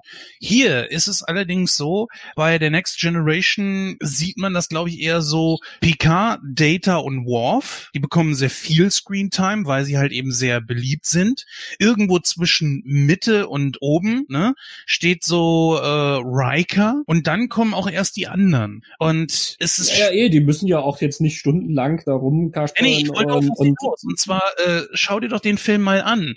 Äh, wenn jetzt zum Beispiel Data, Worf und Picard diejenigen sind, die äh, so so diesen diesen Stellenwert in in der Serie haben, wie ein äh, Kirk, Spock und Pille, dann muss man sagen, da hatte der aber in diesem Film ja auch nicht viel zu tun. Worf hatte war ebenso austauschbar. richtig. Ne? Das, das war jetzt ein langer Monolog, ich weiß, und äh, vielleicht hätte ich es auch abkürzen können, aber trotzdem, äh, er hat nichts zu tun. Er wird befördert. Ja, Ja, ja, eben. okay, aber Eh, was ja uns irgendwie wurscht ist, ne? Das ist ja mein, mein Punkt eben. Du hast alle diese Figuren und es wird halt fast nichts mit ihnen gemacht. Ähm, sie hätten nicht da jetzt eine riesen Story für jeden dranpacken sollen. Nicht jeder von denen muss dann zu, zur Hauptfigur oder sowas avancieren. Aber das ist halt nun mal eigentlich eine Aufgabe einer Dramaturgie, dass du auch Nebenfiguren äh, in irgendeiner Form einbindest, wenn die, wenn die mitlaufen. Und auch wenn das jetzt Serienfiguren sind, äh, mit denen du jetzt nicht alles machen kannst. Also du kannst jetzt nicht plötzlich einen über die Klinge springen lassen, einfach so. Und du kannst jetzt nicht sagen, ja, der verschüsst sich und dann heuert er auf einem anderen Schiff an oder sowas. Das hätten die ja alles nicht gemacht.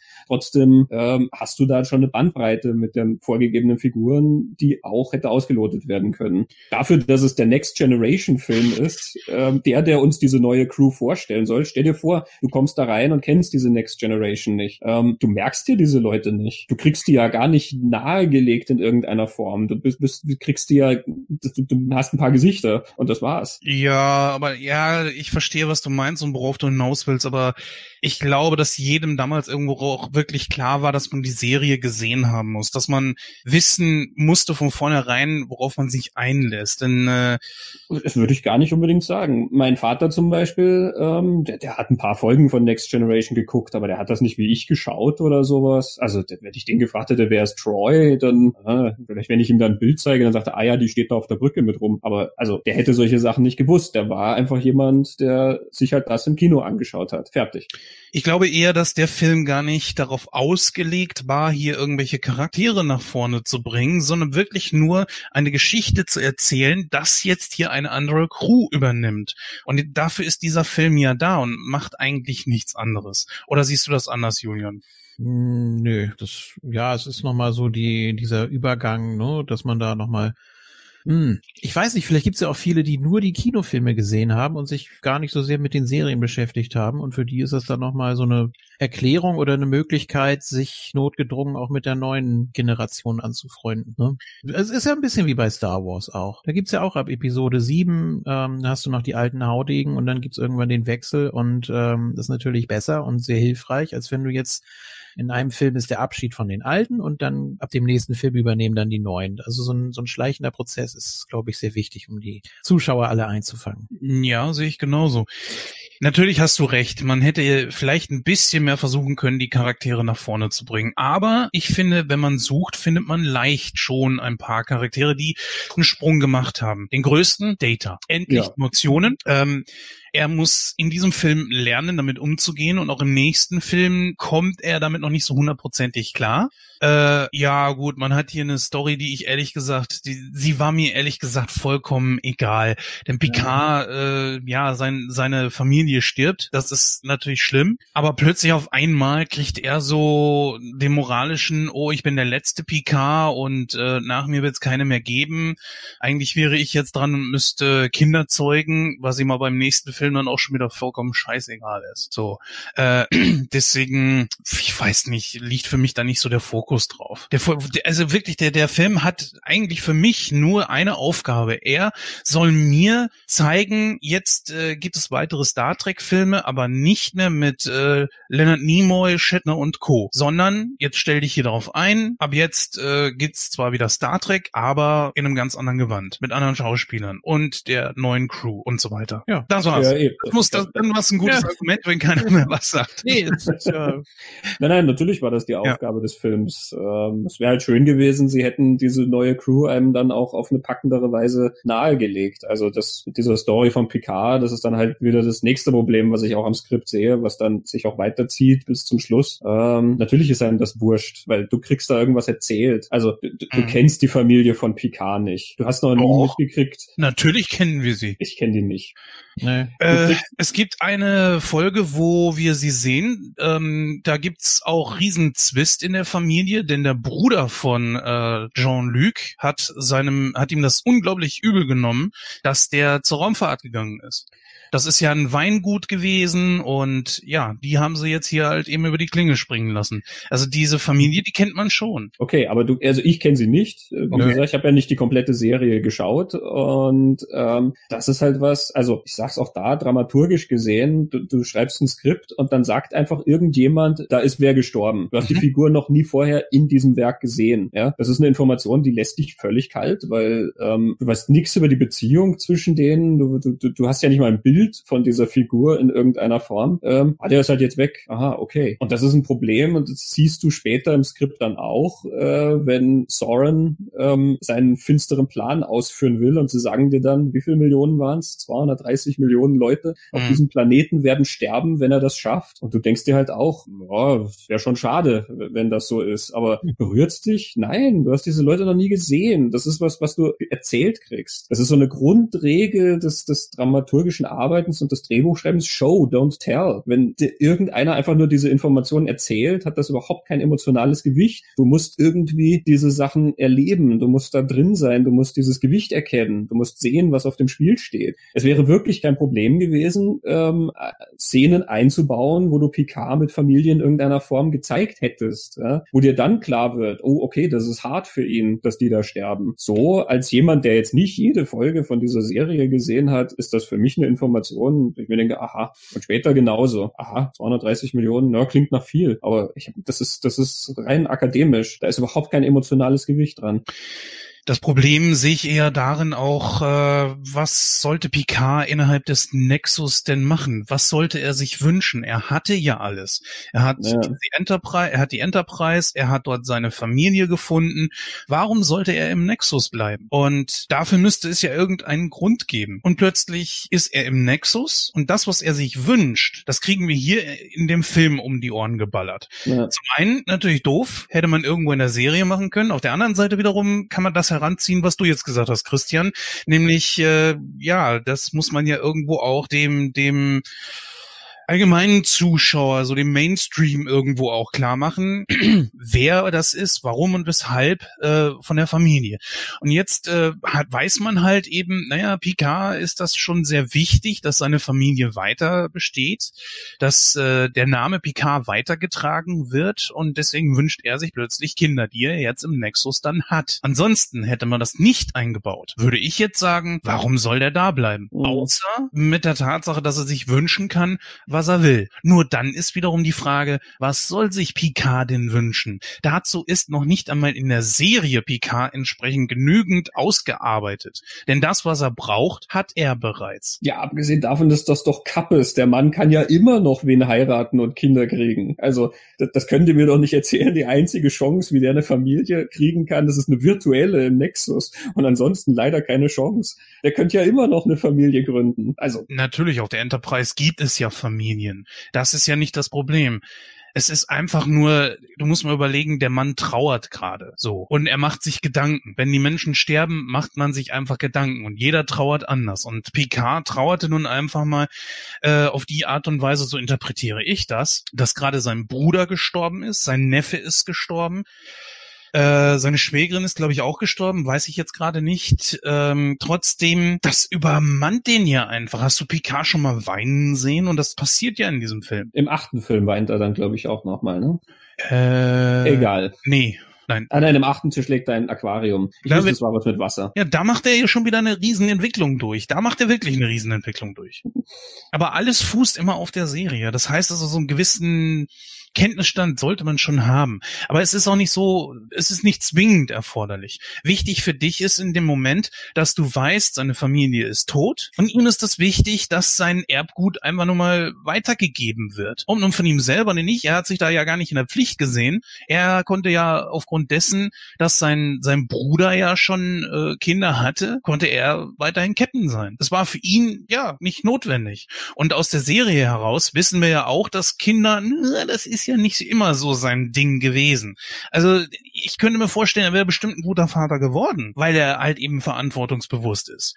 Aber haben wollte er sie, glaube ich, bisher nie. Und jetzt auf einmal sind da zwei Dinge, die miteinander kollidieren und äh, nicht Hand in Hand gehen. Das ist auf ein ist einmal, dass er möchte, dass der Name Picard, dass seine Familie in der nächste Generation geht, was aber nicht mehr passiert, wenn er jetzt nicht äh, in in Aktion tritt und selber Kinder zeugt. So, das ist die Diskrepanz dazu. Und das ist wiederum der Grund, der ihn im Nexus halten könnte. Ja, das so würde ich Wie, das. weil er da schon Kinder hat, ohne die Arbeit dafür leisten zu müssen? Es, es gibt sonst keinen Grund, ihn im Nexus zu haben, weil Ja, aber das ist ja mein Punkt. Das ist die Kritik an dem Ganzen. Und der Mann kann, der kann im richtigen Leben eine Familie machen. Der kann auch Adoptivkinder sich besorgen, um die Picard-Linie weiterzuführen. Dann hat er auch die Arbeit nicht. Nein, aber es spiegelt ja eben genau den Wunsch wider, den er in diesem Moment hat. Und er wird ja nicht innerhalb von fünf Minuten jetzt irgendeine Frau finden, ihr sagen, weißt du was, hier, komm, lass uns mal Kinder machen. Und sie wird dann innerhalb von zehn Minuten schwanger und innerhalb des Films, das ja auch nur ein paar Tage sind in dem Film, keine Ahnung, wie viel das jetzt sind, 36, 48 Stunden, was weiß ich, die dieser Film da widerspiegelt, da wird er ja keine Frau finden und mit ihr sofort Kinder haben. Nee, aber es ist ja auch nicht so, dass der Nexus ihn da in irgendeiner Form überzeugt. Das ist ja nicht da, so, dass er dann da hockt und dann für lange Zeit glaubt, ach ja, tatsächlich so ist das sehr schön, sondern er hat das ja sowieso sofort umrissen, dass das nicht echt ist und will ja dann sowieso sofort weg. Also Ja, das, das ist ja kein, das ist ja keine Versuchung oder sowas, die ihm da vorgeführt wird. Nein, aber die Leute kennen Picard ja. Die, meisten, die den Film reingegangen sind, die, die werden Picard doch kennen. Und sie wissen, Picard ist einfach jemand, der logisch denkt. Und du selber kannst dir das ja auch ausmalen. Mit auf der, der einzige Grund für ihn wäre wirklich in dem Nexus zu bleiben, dass er dort möglicherweise nie sterben wird. So habe ich das interpretiert, weil der Nexus eben zeitlos ist. Und ansonsten, du kannst dir alles wünschen. Aber Picard ist wahrscheinlich jemand, der so logisch denken würde und sich sagt so, ja, aber auf der Enterprise habe ich meine Familie, das ist dort alles echt, das ist dort alles wichtig und den Rest kann ich auf dem Holodeck haben. Ja. Und die Frage ist, möchte er denn ewig leben? Möchte er ewig in dem Nexus rumrennen oder möchte er es nicht? Und er möchte es halt eben nicht. Es gibt äh, eine Szene, da gibt es auch eine Diskrepanz zwischen ihm und äh, Data, wo er ihm vorwirft, er darf nicht zu emotional werden, weil er sonst nicht mehr seine Pflichten erfüllen kann. Und so kann es genau auch auf sich selbst beziehen. Mhm, guter Einwand. Ne? Also das wird nicht ausgesprochen, aber sollte man vielleicht berücksichtigen. Ja, dann haben wir den Punkt, glaube ich. nee, weil das auf ihn ja dann auch, äh, und ich meine, er hat ja noch mehr Verantwortung. Stimmt. Ja, äh, wollen wir noch ein bisschen weitergehen. Also wir können ja mal äh, einen ganz anderen Aspekt noch aufmachen, bevor wir uns vielleicht mal Soren widmen. Es gibt ja noch einen anderen Aspekt aus der Serie, die man, den man übernommen hat, nämlich Lochsa und Betor. Kennt die beiden einer von euch? Nein. Nein. Auch nicht. Äh, es gibt eine Star Trek Doppelfolge. Da geht es nämlich um das Klingonische Reich. Ich glaube, die Doppelfolge heißt im Deutschen auch Kampf um das Klingonische Reich.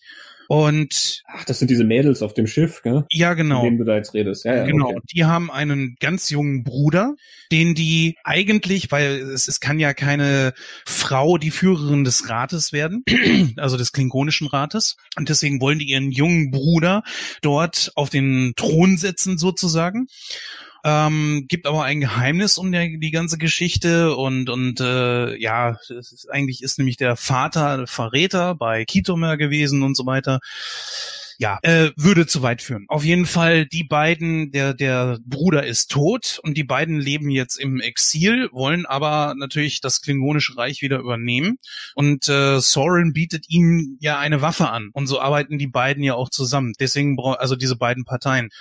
So, das ist der Hintergrund hinter Lurser und Betor. Ja, und damit, indem man das, diese beiden da wieder aufgegriffen hat und letzten Endes dann auch hat sterben lassen, hat man da ein Kapitel aus dem Film, äh, aus der, aus der Serie auch wieder abgeschlossen. Eigentlich gar nicht so verkehrt. Ganz kurz nur als, als äh, kleine Randnotiz. Ähm, diese Explosion beziehungsweise der Tod, das war ja schon ziemlich explizit äh, dargestellt. Ne? Eigentlich ja eher untypisch. Normalerweise passiert sowas offscreen, aber da siehst du wirklich, wie die durch die Gegend geschleudert werden und dann da noch an dem Stahlträger landen und ähm, fand ich ungewohnt. Während der auch, Enterprise, ja, Enterprise oder wo? ja, als die beiden äh, Damen da äh, durch die Gänge gehuscht sind noch und dann aber doch da erwischt wurden von der Explosion.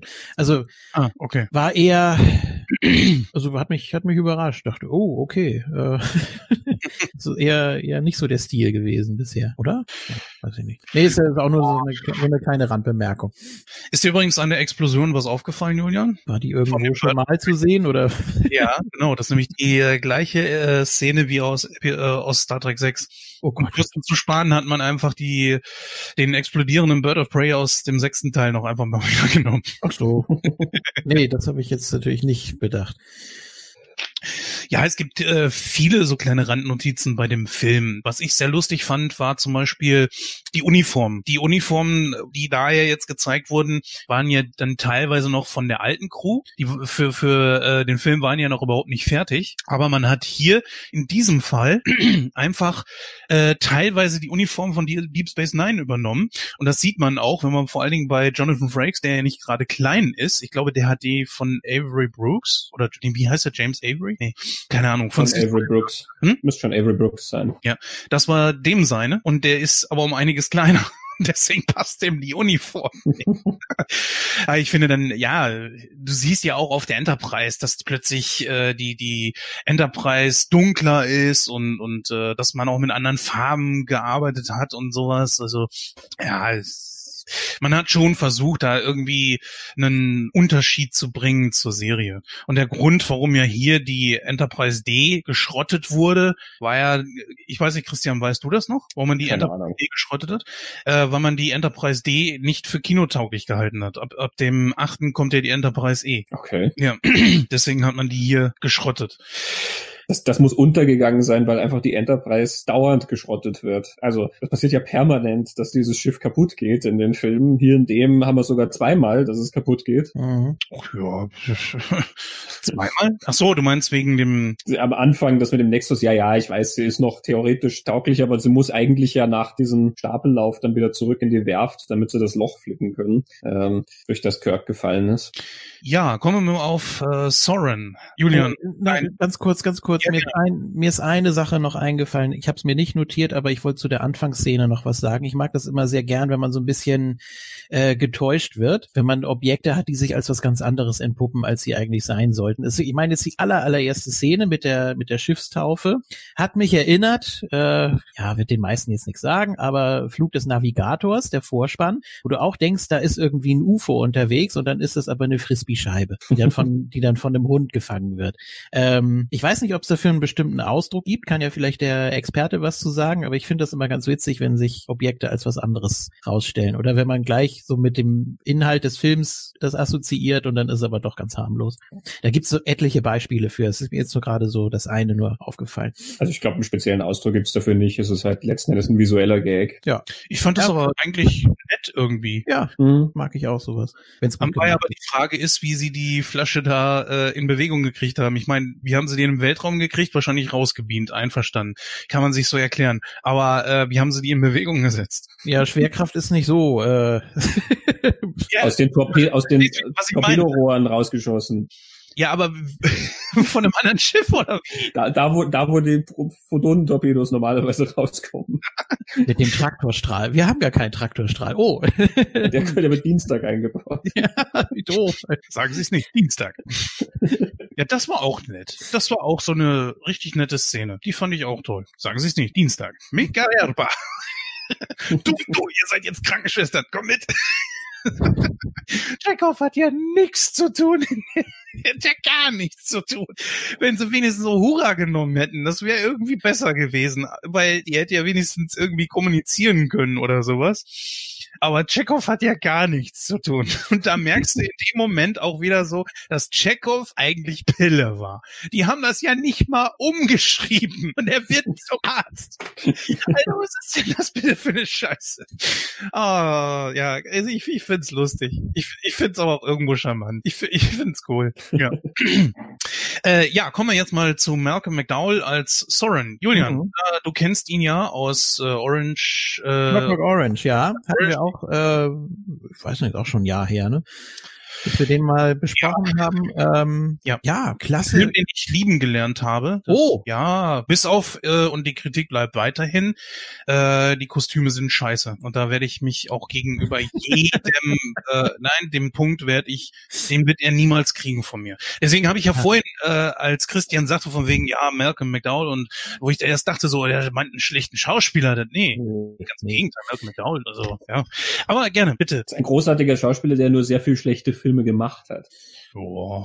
Aber gut, Julian, ähm, Hm, nee, sorry. ich finde, ich finde, äh, er ist ja nochmal so ein ganz anderer Typ geworden im Alter, ne? Und ich finde aber, dass er äh, an, an der Ausstrahlung nichts verloren hat. Er ist, ähm, er wirkt anders als älterer. Er ist auch nicht steinalt. Ich glaube, er ist jetzt gerade äh, Mitte 70, kann das sein? Also 94 war er dementsprechend Er dürfte schon hinkommen. jünger. Ähm, ja, und Clockwork Orange war ja so Anfang 70er, also 71, ja, das Ja. war Ende der 60er hat er schon Filme gemacht. If zum Beispiel, ganz berühmt, äh, von Lindsay Anderson, diese äh, Schulsatire. Damit ist er ja bekannt geworden. Der war 68. Ähm, also wenn du rückrechnest, irgendwo in den 40ern, Anfang der 40er oder sowas wird er geboren sein. Vielleicht so, Mitte ich habe 40er. mal nachgeguckt, äh, Malcolm McDowell war im Jahr 1994 51 Jahre alt. Siehste. Also ja, schon älterer Typ, aber trotzdem äh, mit einer ganz besonderen Ausstrahlung. Und Ja. äh, also er hat sich quasi nochmal neu erfunden. Äh, ich finde auch, dass er den Film ein Stück weit trägt. Ich weiß nicht, wie ihr das seht, aber ist schon. Neben. Patrick Stewart und äh, ja, Patrick Stewart ist ja mehr zu sehen als William Shatner, äh, würde ich dir recht geben, ja. Und Data natürlich. Data nimmt ja auch sehr viel Platz ein in dem Film. Ah, also ich weiß nicht, ob ich jetzt so weit gehen würde. Ich mag Malcolm McDowell. Ich halte ihn für einen guten Schauspieler, der oft nicht gefordert ist in seinen Rollen. Hm. Und also diese Soren-Figur gibt halt einfach nicht wahnsinnig viel her. Der ist halt der verrückte Wissenschaftler, ähm, der zurück in seinen Nexus will. Sowieso so eine Plotline, die ich nicht verstanden habe. Kann der Typ sich nicht einfach in den Shuttle setzen und dann in den Weg von diesem Strahl sich bewegen? Warum muss der Planeten vernichten und sowas dafür? Keine Ahnung. Das wurde erklärt. Äh, äh, und zwar, weil Es haben ja scheinbar Schiffe versucht reinzufliegen. Die wurden alle zerstört, als sie da reingeflogen sind. Äh, Also, außer natürlich die Enterprise ganz am Anfang. Das Ne? ist, das ist ein Plothole, den Punkt lasse ich dir. Das macht Ja, ist so. Du siehst am Anfang, Kirk kommt genau so in die in diesen Nexus rein. Also kann Soren das auch machen. Aber gut, wir waren bei Merkel McDowell. Ähm, ich sehe den immer gern. Das ist schön, wenn der da über den Bildschirm knarzt. Ich finde halt auch als Soren hat er nicht wahnsinnig viel zu tun, als mit den Zähnen zu knirschen und seine Haare stehen halt zu Berge und dann guckt er böse und schießt halt mal böse lachend mit dem Phaser auf die K oder so. Aber also ich finde schauspielerisch ist der da jetzt nicht wahnsinnig gefordert. Gut, das ist aber auch Star Trek und kein Shakespeare, ne? Also was willst du da großartig erwarten? Das ist ein Ich finde auch in Star Trek kann man komplexe Figuren ähm, erwarten. Ähm, ich finde zum Beispiel den Bösewicht Cyborg oder Cyborg aus ähm, Star Trek 5 ist eine wesentlich komplexere Figur, ähm, die durchaus auch ähm, äh, Ängste hat oder durchaus auch ein Mitgefühl hat oder sowas. Da spielt sich viel mehr Komplexes ab, was dieser Lawrence Luckenbill, finde ich, sehr, sehr gut verkauft. Ähm, während Malcolm McDowell halt einfach, der ist halt der Böse, der kommt da rein und, und knarzt halt die ganze Zeit. Also der hat ja keine Geschichte sonst. naja gut, welche soll er denn haben?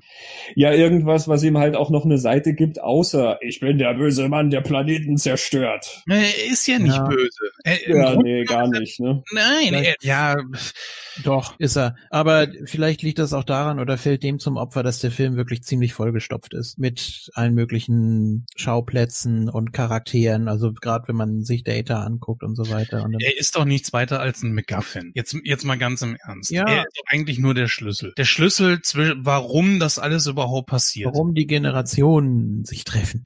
Ja, ja, genau. Ja, ja, klar. Weil wenn er das nicht, wenn er den Planeten nicht vernichten wollte, ja, dann wäre doch alles super. Dann, dann würden die sich auch nicht begegnen. Hm. Aber gut, das ist ein hätte, könnte, wäre, wenn.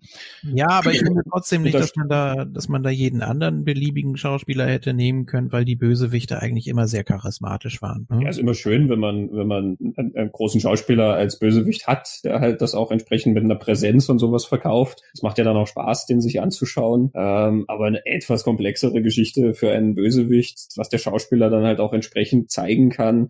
Also Also ein Schauspieler wie Malcolm McDowell, der kann durchaus, könnte etwas zeigen, dass er eine Sache tut, aber eine andere Sache fühlt, zum Beispiel. Ähm, das ist dann mal so ein grundlegendes Konzept, wie man eine komplexe Figur macht. Mhm. Also eine Sache macht, obwohl er sie vielleicht gar nicht machen will, weil er irgendwas anderes fühlt oder weil er es widerwillig tut oder sowas. Nichts davon ist hier der Fall. Der Mann ist halt einfach durchgeknallt und böse. Das macht Malcolm McDowell sehr schön, das kann er durchgeknallt spielen. Das hat er lange Zeit in seiner Karriere gemacht.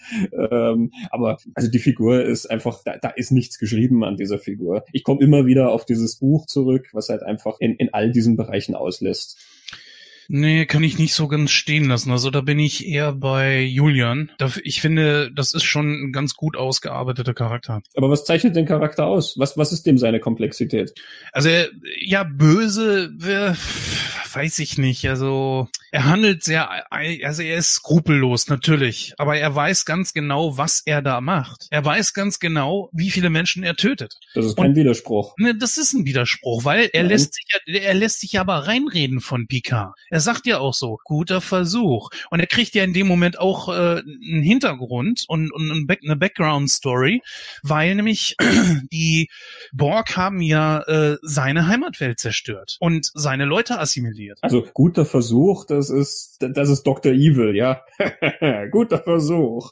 Ne? Ähm, die, die Backstory, dass sie dir erzählt, dass die Borg seine Dinge gestört haben, ist nichts, was du merken würdest an dem, wie die Figur angelegt ist. Du hast keine einzige Szene, in der der Typ tatsächlich überlegt, was er da macht und ein Gefühl dafür kriegt, dass er denkt, na, eigentlich will ich niemanden umbringen. Aber die Versuchung des Nexus ist so stark. Oder eigentlich äh, will ich die und die Figur, der meine Frau wieder aufleben lassen. Und dafür würde ich selber etwas anderes opfern, was mir auch wichtig ist, aber nicht so wichtig wie, ich weiß nicht was. Das sind, das wären Komplexitäten, die diese Figur auszeichnen würden. Nichts davon ist da. Wir sind ja jetzt heute zu dritt. Das ist ja eine schöne Sache. So, jetzt bist du der einen Meinung, ich bin der anderen Meinung. Fragen wir doch einfach mal Julian. Wie siehst du denn das? Oder würdest du dich sogar zwischen uns schlagen? Ja, ich, ich fürchte ja. Also wir, Nee, ist, ist, ist, ist doch in Ordnung. Also ich sehe das, guck mal, äh, können ja jeder von uns noch mal, können das ja mal einzeln durchgehen. Ich finde, er ist kein 0815 Bösewicht. Aus dem einfachen Grund so ist, es sind, wie, so, nochmal auf Reset. So, wir haben einen sehr vollgestopften Film, wie Julian schon gesagt hat. Dann hast du für die Charaktere nicht wirklich viel Zeit. Du musst sehr viel abhandeln. Die alte Enterprise muss entsorgt werden. Das musst du irgendwie äh, filmstilistisch stilistisch rüberbringen. Du brauchst die Bösewichte, die das tun. Das sind die hier die Klingonen. Die kriegen ihre Strafe. Dann hast du aber auch denjenigen, der für den Generationswechsel, also dieses, dieses Treffen der Generationen, irgendwo dieses MacGuffin sein muss. Und das ist Soren. Und allein nur deswegen, ja, du hast nur ganz wenige Momente, in denen du ihnen ein Profil geben kannst. Und das äh, kommt sehr viel in diesem Gespräch zwischen Picard und ihm. Das, ja, er wirkt sehr skrupellos. Er ist es auch. Ich würde aber eher sagen, er ist unglaublich zielgerichtet, egoistisch, zielgerichtet, aber im Grunde genommen weiß er, was er da tut. Er weiß, dass er diese Menschen opfert und was, dass das unglaublich egoistisch ist und dass das natürlich Völkermord ist, was er da macht. Natürlich ist er dann auch, äh, ja, skrupellos in diesem Moment. Aber es ist nicht so, dass ihm das wie so ein 0815 Bösewicht scheißegal ist, weil in dem Moment, wo Picard zu ihm sagt und versucht, ihm die Augen zu öffnen, was er für einen kurzen Moment Ah, Entschuldigung, ich muss gerade wieder an Clockwork Orange denken. Nee, gerne. hau, hau gerne dazwischen. Ich habe da kein Problem mit. Nein, wegen Augen öffnen. Ich habe jetzt gerade so überlegt, wenn ich gleich eine Technik anwenden würde. Dann, oh nee, nicht schon wieder so ungefähr, ne? Aber okay. Nee, aber mal ganz im Ernst, den Punkt müsste wir schon lassen. Er bringt Soren zum Nachdenken. Aber der kommt ganz schnell Ja. wieder zur Besinnung und der, der äh, Wunsch in den Nexus zurückzukommen ist größer als wie die Vernunft. Also er bedient schon einige Klischees, das, äh, das würde ich auch. Das ist verstehen. richtig. Das, Ähm, auch diese ganze Überheblichkeit am Anfang, wo er da äh, Forge seinen Augenring da abnimmt und sagt, ach, das ist ja interessant hier, guck mal an. Und äh, das ist eine interessante Technik. Und das ist, das ist so typisch einfach, dass man so herablassend einfach und erstmal ganz in Ruhe auf die, äh, auf diejenigen zugeht, die man erstmal in der Hand hat und dann erst später so, ähm, ja, aus der Haut fährt, wenn es wirklich drauf ankommt, wenn es auch brenzlig wird und dann fängt er da auf dem Gitter mit Picard eine Schlägerei an und so. Also das passt nicht zum Charakter aus dem ersten Drittel des Films. Ähm, aber wie gesagt, das ist für mich ein Klischee und das, ja, ich weiß nicht, nicht, aber trotzdem, als, als Schauspieler wertet er das eben so sehr auf, dass ich das gar nicht so schlimm finde. Ja, ein guter Schauspieler wertet natürlich immer eine, Ja. eine Rolle auf, auch wenn sie noch so schlecht geschrieben ist. Einfach wenn, der bringt eine gewisse Präsenz mit und der bringt dann auch irgendwie eine gewisse Geschichte oft mit und irgendwas hat der dann an sich, wo du auch oft irgendwie mehr siehst, als vielleicht da ist. Das, das, das kann dir ein guter Schauspieler immer verkaufen. Also Ja. ist ja genauso, wenn, ich weiß nicht, Anthony Hopkins in, in Transformers oder so mitspielt. Ist ja, ist ja, ist ja auch nicht so, als ob das irgendeine Figur wäre, wo Anthony Hopkins eigentlich was zu tun hat als Schauspieler. Aber irgendwie schafft es Anthony Hopkins natürlich immer, dir das so zu verkaufen, dass du das Gefühl hast, dass da mehr dran ist. Ne? Der, der, der bringt einfach so viel mit. Das, das ist dann gleich eine ganz andere Klasse, auch wenn es noch so schlecht geschrieben ist. Ja, aber ist es schlecht geschrieben? Das ist ja die Frage. Ich finde es ich find's sehr schlecht geschrieben. Ich finde es von vorn bis hinten auf, auf sehr vielen Ebenen ähm, nichts davon dramatisiert. Die Sachen sind immer behauptet. Sie werden halt gesagt, aber eben nicht dramatisiert. Dramatisieren heißt, du findest Situationen, du findest Bilder, in denen dieser Konflikt zum Ausdruck kommt und nicht dadurch, dass es jemand sagt. Ähm, wie gesagt, die, die, die, die, einfach die Logik des Ganzen ist ähm, sehr, sehr hinkend. Dieser Nexus ist an und für sich eine schöne Idee. Etwas, was dir sozusagen alle Wünsche erfüllt, nur es ist nicht echt. Nur müsstest du auch das viel stärker dramatisieren, dass das in irgendeiner Form ähm, ja eine Verlockung darstellt. So, Ja. also den verrückten Dr. Soren, dem, dem, dem, den nehmen wir ja nicht als, als Fürsprecher für den Nexus richtig wahr. Das müssen wir über unsere Figuren, die wir kennen, äh, erleben. Da haben wir also Kirk und Picard, die da reinkommen. Picard hatten wir jetzt vorhin schon. Ähm, ich sehe einfach nicht ein, warum das für ihn so eine Erfüllung sein soll. Ähm, und er geht ja auch eh nicht drauf ein. Er guckt sich das fünf Minuten an und dann zieht er weiter. Er kann im echten Leben auch seine Familie haben. Und Kirk geht genauso wenig drauf ein, weil ähm, den haben wir ja sonst auch schon immer gesehen. Das ist Naturbursche. Also die Tatsache, dass der dann da rumhockt und Holz hacken kann ähm, in der Hütte, das ist was, was er im echten Leben wahrscheinlich auch gemacht hätte in seinem Ruhestand. Ähm, es ist ja also keine Verlockung. Das ist ja nichts davon ist macht dir diese Diskrepanz zwischen Wirklichkeit und Fantasie so klar, wie es zum Beispiel die Szene in der Matrix macht, wo äh, Cypher da sitzt und das gute Steak genießt und sagt, hey, das ist das, was ich meine. Ich habe lieber diese Fantasie, ja, wo es mir gut geht, als diese triste Wirklichkeit da draußen, wo es allen mies geht. Das ist was, was du nachvollziehen kannst. Hier denkst du dir, ja, schaut schon nett aus der Nexus, aber es hält ja eh niemanden drin. Die, die hauen sofort ab. Soren will wieder zurück. Äh, wie gesagt, er ist kein Fürsprecher für, für den Nexus. Wir sehen ja auch nichts von Sorens, von Sorens Welt. Du würdest über Soren niemals diese Versuchung des Nexus, also dann müsste die Figur wirklich verdammt komplex erzählt sein, dass du über ihn die Versuchung dieses Nexus wirklich nachvollziehen kannst und wirklich sagen kannst, ich verstehe das, dass man überlegen kann, ob man sich die schöne Fantasie äh, der hingeben kann, auch wenn man weiß, dass es die Fantasie ist. Nun, dazu muss man, glaube ich, äh, sich mit der Figur ein bisschen mehr auseinandersetzen. Die, ähm, er ist ja El Aurianer. Die El Aurianer sind ein Volk, das von den Borg fast vollständig vernichtet wurden. Das waren ja Flüchtlingsschiffe am Anfang äh, von, von äh, Star Trek 7. So, das muss man sich ja vor Augen halten. Seine, sein Volk, inklusive seiner Familie, sind tot. Es, es gibt nicht mehr viele von ihnen. Die haben auch keine Heimatwelt mehr. Und auch das nicht dramatisiert, in keiner Form. Das wird dir vielleicht erzählt. Irgendjemand sagt das mal. Du erzählst es mir jetzt. Aber nichts davon ist dramatisiert in diesem Skript. Ich meine, dass das, ja, das ist wieder das Problem, dass das auf einer Serie basiert, äh, was natürlich dort auch thematisiert wird. Geinen ist ja auch El-Aurianerin. So. Aber, aber das hat nichts mit der Serie zu tun, denn andere Star Trek-Filme schaffen das ja auch, dass sie diese Fragestellungen interessanter anreißen, dass sie größere Komplexitäten schaffen, dass sie tatsächlich diese Situationen auch ähm, aufbereiten und nicht nur Figuren rumstehen haben, die diese Dinger dir dann erklären. Nein, natürlich nicht. Der Nexus ist, äh, der Nexus will ja auch gar nicht verführen. Der Nexus ist einfach da, ob du ihn nun in Anspruch nimmst oder nicht. Dem Nexus ist das vollkommen egal, ob du jetzt in ihm lebst oder gehst. Du kannst ja jederzeit auch wieder gehen. Das hast du ja gesehen. Es ist schwierig, wieder zurückzukommen, aber es ist auch nicht unmöglich, zurückzukommen, in, den- äh, in den Nexus zurückzukommen. Eh, aber der, der Impuls der Geschichte ist, dass es offensichtlich sehr, sehr erstrebenswert ist, in den Nexus zu kommen, weil das ist das, was den Bösewicht antreibt.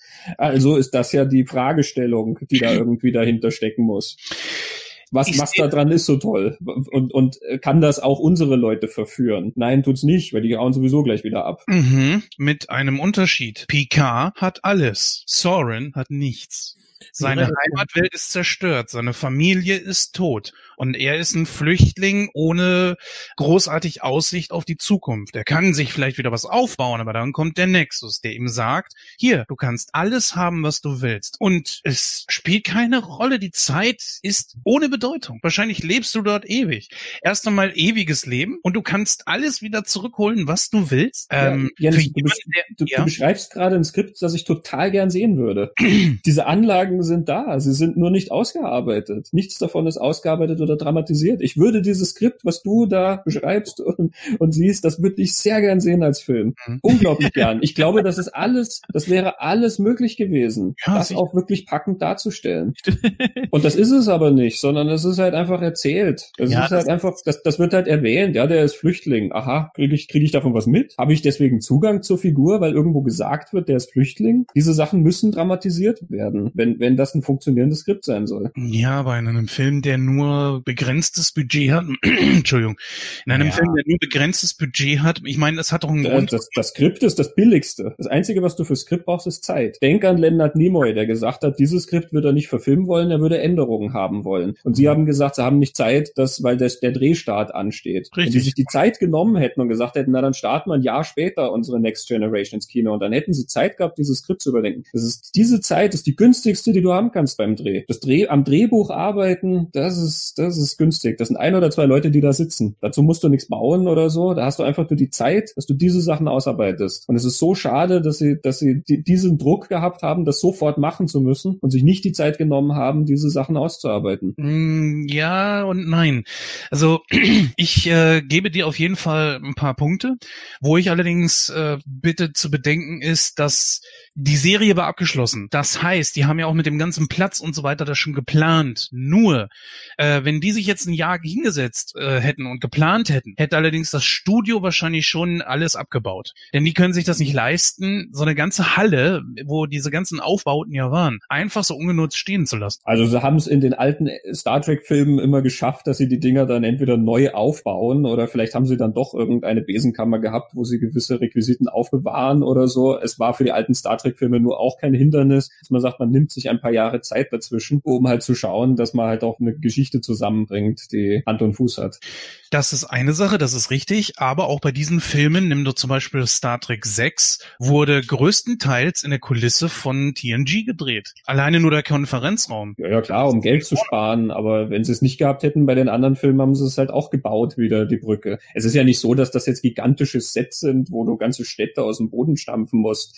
Also diese, diese Raumschiff-Sets sind jetzt nicht, also für, für einen Kinofilm ist das jetzt nicht die Welt, solche Innenbauten von einem Raumschiff im, Stile von Star Trek zu machen. Naja gut, du musst aber sehen, ähm, guck dir mal die alten Filme nochmal an. Du hast ja da bei der Enterprise immer nur einen, also bei der Enterprise A, beziehungsweise der davor, hast du immer nur einen wirklich festen Bezugspunkt gehabt. Und das ist die Brücke gewesen, die aber auch von äh, Film zu Film immer ein bisschen anders aussah. Das Ja. muss schon zugestehen. Alles andere war willkürlich. Das konnte ja so oder so aussehen. Vielleicht noch der Hangar oder, oder der, der Maschinenraum, das war's aber.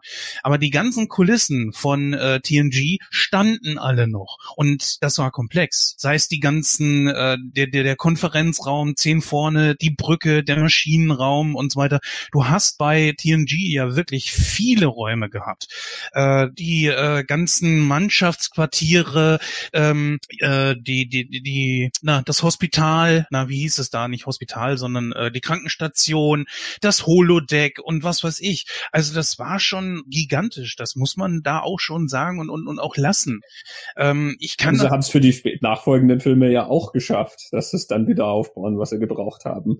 Also ich, du, du argumentierst halt gerade wie ein Produzent und das verstehe ich ja auch, aber wir haben das Zeug und es ist günstiger, wenn wir es jetzt drehen, als wenn wir es niederreißen und dann später aufbauen müssen. Mhm. Aber das ist halt einfach keine gute Basis für ein Projekt, dessen Skript noch nicht reif ist. Ja, aber da muss ich dich auch wieder aushebeln, denn die Enterprise D wurde ja zerstört. Die Enterprise E musste eh neu aufgebaut werden.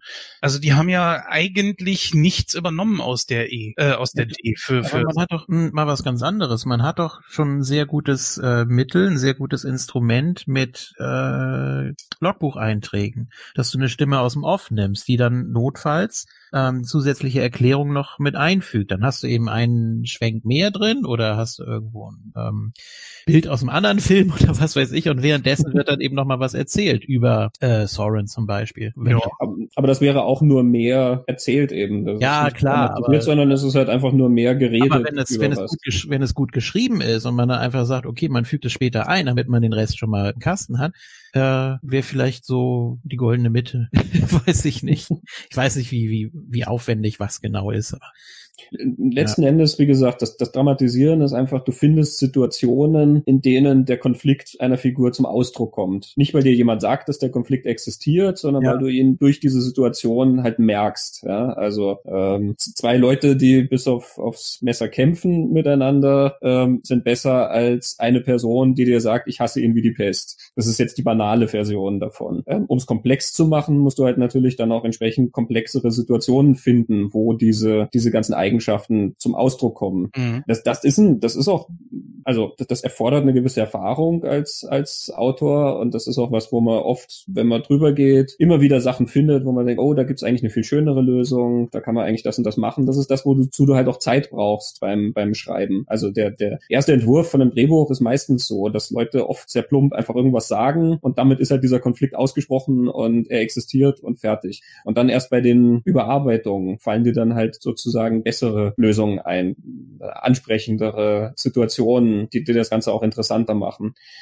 Ja, wie gesagt, das ist halt was, was Zeit braucht letzten Endes. Ja, oder man macht es wie bei Star Wars, dass du einfach irgendwelche Spin-offs noch machst und dann äh, denken die eingefleischten Fans auch, ja, hätte ich gar nicht unbedingt gebraucht. Ne? Also Rogue One war eine feine Sache, aber durch die Erzählung, wie das alles passiert ist, damit war ja eigentlich jeder zufrieden. Ne? Mm. Naja, gut. Der Vergleich hinkt. Es geht ja nicht um jetzt einen bestimmten Charakter, aber trotzdem. Nein, ich, ich klinge jetzt, ich klinge jetzt auch sehr vehement. Es ist nicht so, dass ich den Film jetzt auch unglaublich grauenhaft oder so finde. Ich merke einfach beim neuerlichen Anschauen eben, wie sehr er, finde ich, auslässt, auch gegenüber anderen Star Trek-Filmen, aber auch gegenüber seinen eigenen Möglichkeiten, die er hätte. Ähm, es ist nicht so, dass ich jetzt mich dauernd ärgere oder so bei dem Film. Ich finde den schon ganz charmant und, und witzig und alles. Ähm, aber eigentlich finde ich es sehr schade, wie viel da vertan wurde, gerade weil ich die, die Next Generation auch sehr sympathisch finde und ähm, die ja dann mit dem nächsten Film auch ein so viel stärkeres Abenteuer gekriegt haben, was einfach wirklich auch so viel besser aufgezogen ist und auch so viel mehr Dramatik besitzt. Ist das nicht immer noch der, der erfolgreichste Film von allen? Oder ja, wurde der von den... Kann mhm. sein, ne? Ja, äh Oh, Zeitstrudel, ja, auf den achten freue ich mich. Wenn ich Zeitstrudel lese, dann ist alles gut. das, das, klingt so wie Apfelkuchen, oder? ich, ich hätte, haben Sie in der Küche noch ein Stück von diesem leckeren Zeitstrudel? oh, Leute. äh, ja, mit Gongschlagsahne. Äh, ja, gibt's noch irgendwas, wo wir drauf eingehen sollten? Ja, natürlich den finalen Endkampf. Was äh, haltet? Ach nee, es gibt doch noch mehr Sachen. Also gehen wir mal in den Nexus an und für sich. Wir haben jetzt schon zwar Picard auseinandergenommen, aber jetzt so generell das Treffen der Generationen, war das denn euch für euch jetzt irgendwas Besonderes, Kirk und Picard zusammen zu sehen? Beziehungsweise stelle ich gleich die Frage mit in einem Abverstand auch. Wir hatten da diese ganze Szenerie um Picard, äh, um Kirk mit mit seiner Verflossenen, wie sie auch jetzt immer hieß äh, die du auch vorher noch nie gesehen hast, natürlich. Irgendwie, weiß ich nicht. Äh, die, die Alexandra oder irgendwie so, ne? die, die dann am Pferd sitzt. Irgendwas mit A, ja, genau. Apollonia. Ähm, ich, Apollonia. ich, ich weiß es nicht mehr. Nee. Hypochonder. Meine verflossene Hypochonder. Indianische Abstammung. Antoinette oder irgendwie so? Nee, ich weiß es auch nicht mehr. Ach, Apollonia. Naja, egal. Ja, selbe Frage. Äh, hm? Ja, fangen wir doch mit dir an, Julian. Was denn? Also die, die du meinst das Treffen an sich oder? Oh, hörst du mir nie zu? Ja, äh, ja. er, er, überlegt noch wegen dem Namen. Ach so.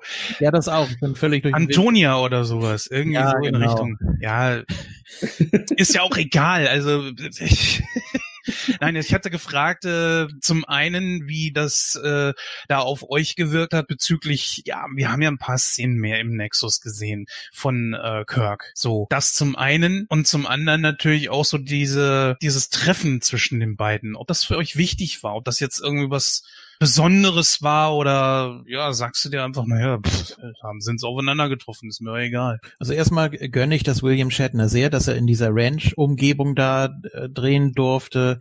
Er liebt ja Pferde über alles, er züchtet ja auch selbst und äh, er versucht das ja auch immer, oder ich glaube, er freut sich immer, wenn er das irgendwie mit einbauen kann. Bei Boston Legal gibt's ja auch ein paar Folgen, wo er dann auf dem Pferd sitzt. Und, ähm, mhm. Er hat auch ein Buch schon über Pferde geschrieben. Ja, ja, eben. Also ich, ich finde das immer ganz, ganz witzig und dann denke ich, okay, da hat er jetzt Spaß gehabt dran und dann, dann läuft der Rest von selbst.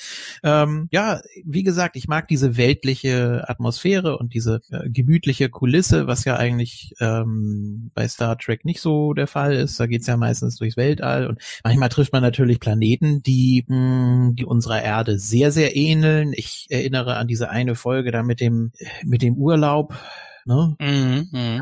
Ja, ähm, ah, ich weiß es nicht mehr. War das nicht so, dass das äh, Pille sich da verguckt und irgendwie, also wirklich das Paradies auf Erden oder eben nicht auf Erden? War das da, wo äh, dieser wo sie sich das alles wünschen konnten und äh, dann hat sich Kirk mit irgendeinem alten Jugendfreund rumgeprügelt, der im Deutschen Ja, genau. von Tommy Pieper gesprochen wurde. Genau, genau, genau, ja, ja. Ja. Richtig. Aber ich glaube, da gab's noch so eine mit, mit, mit einer ähnlichen Kulisse.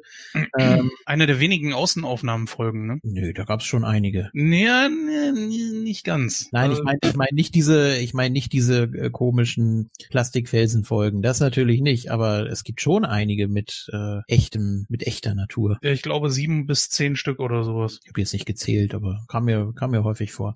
Ähm, äh, und das mag ich eben immer, wenn man so, so diesen direkten Bezug hat. Oder eben beim fünften Teil, wo sie da am Lagerfeuer sitzen und so. Ähm, Ja, die war, die war auch wichtig, die Szene.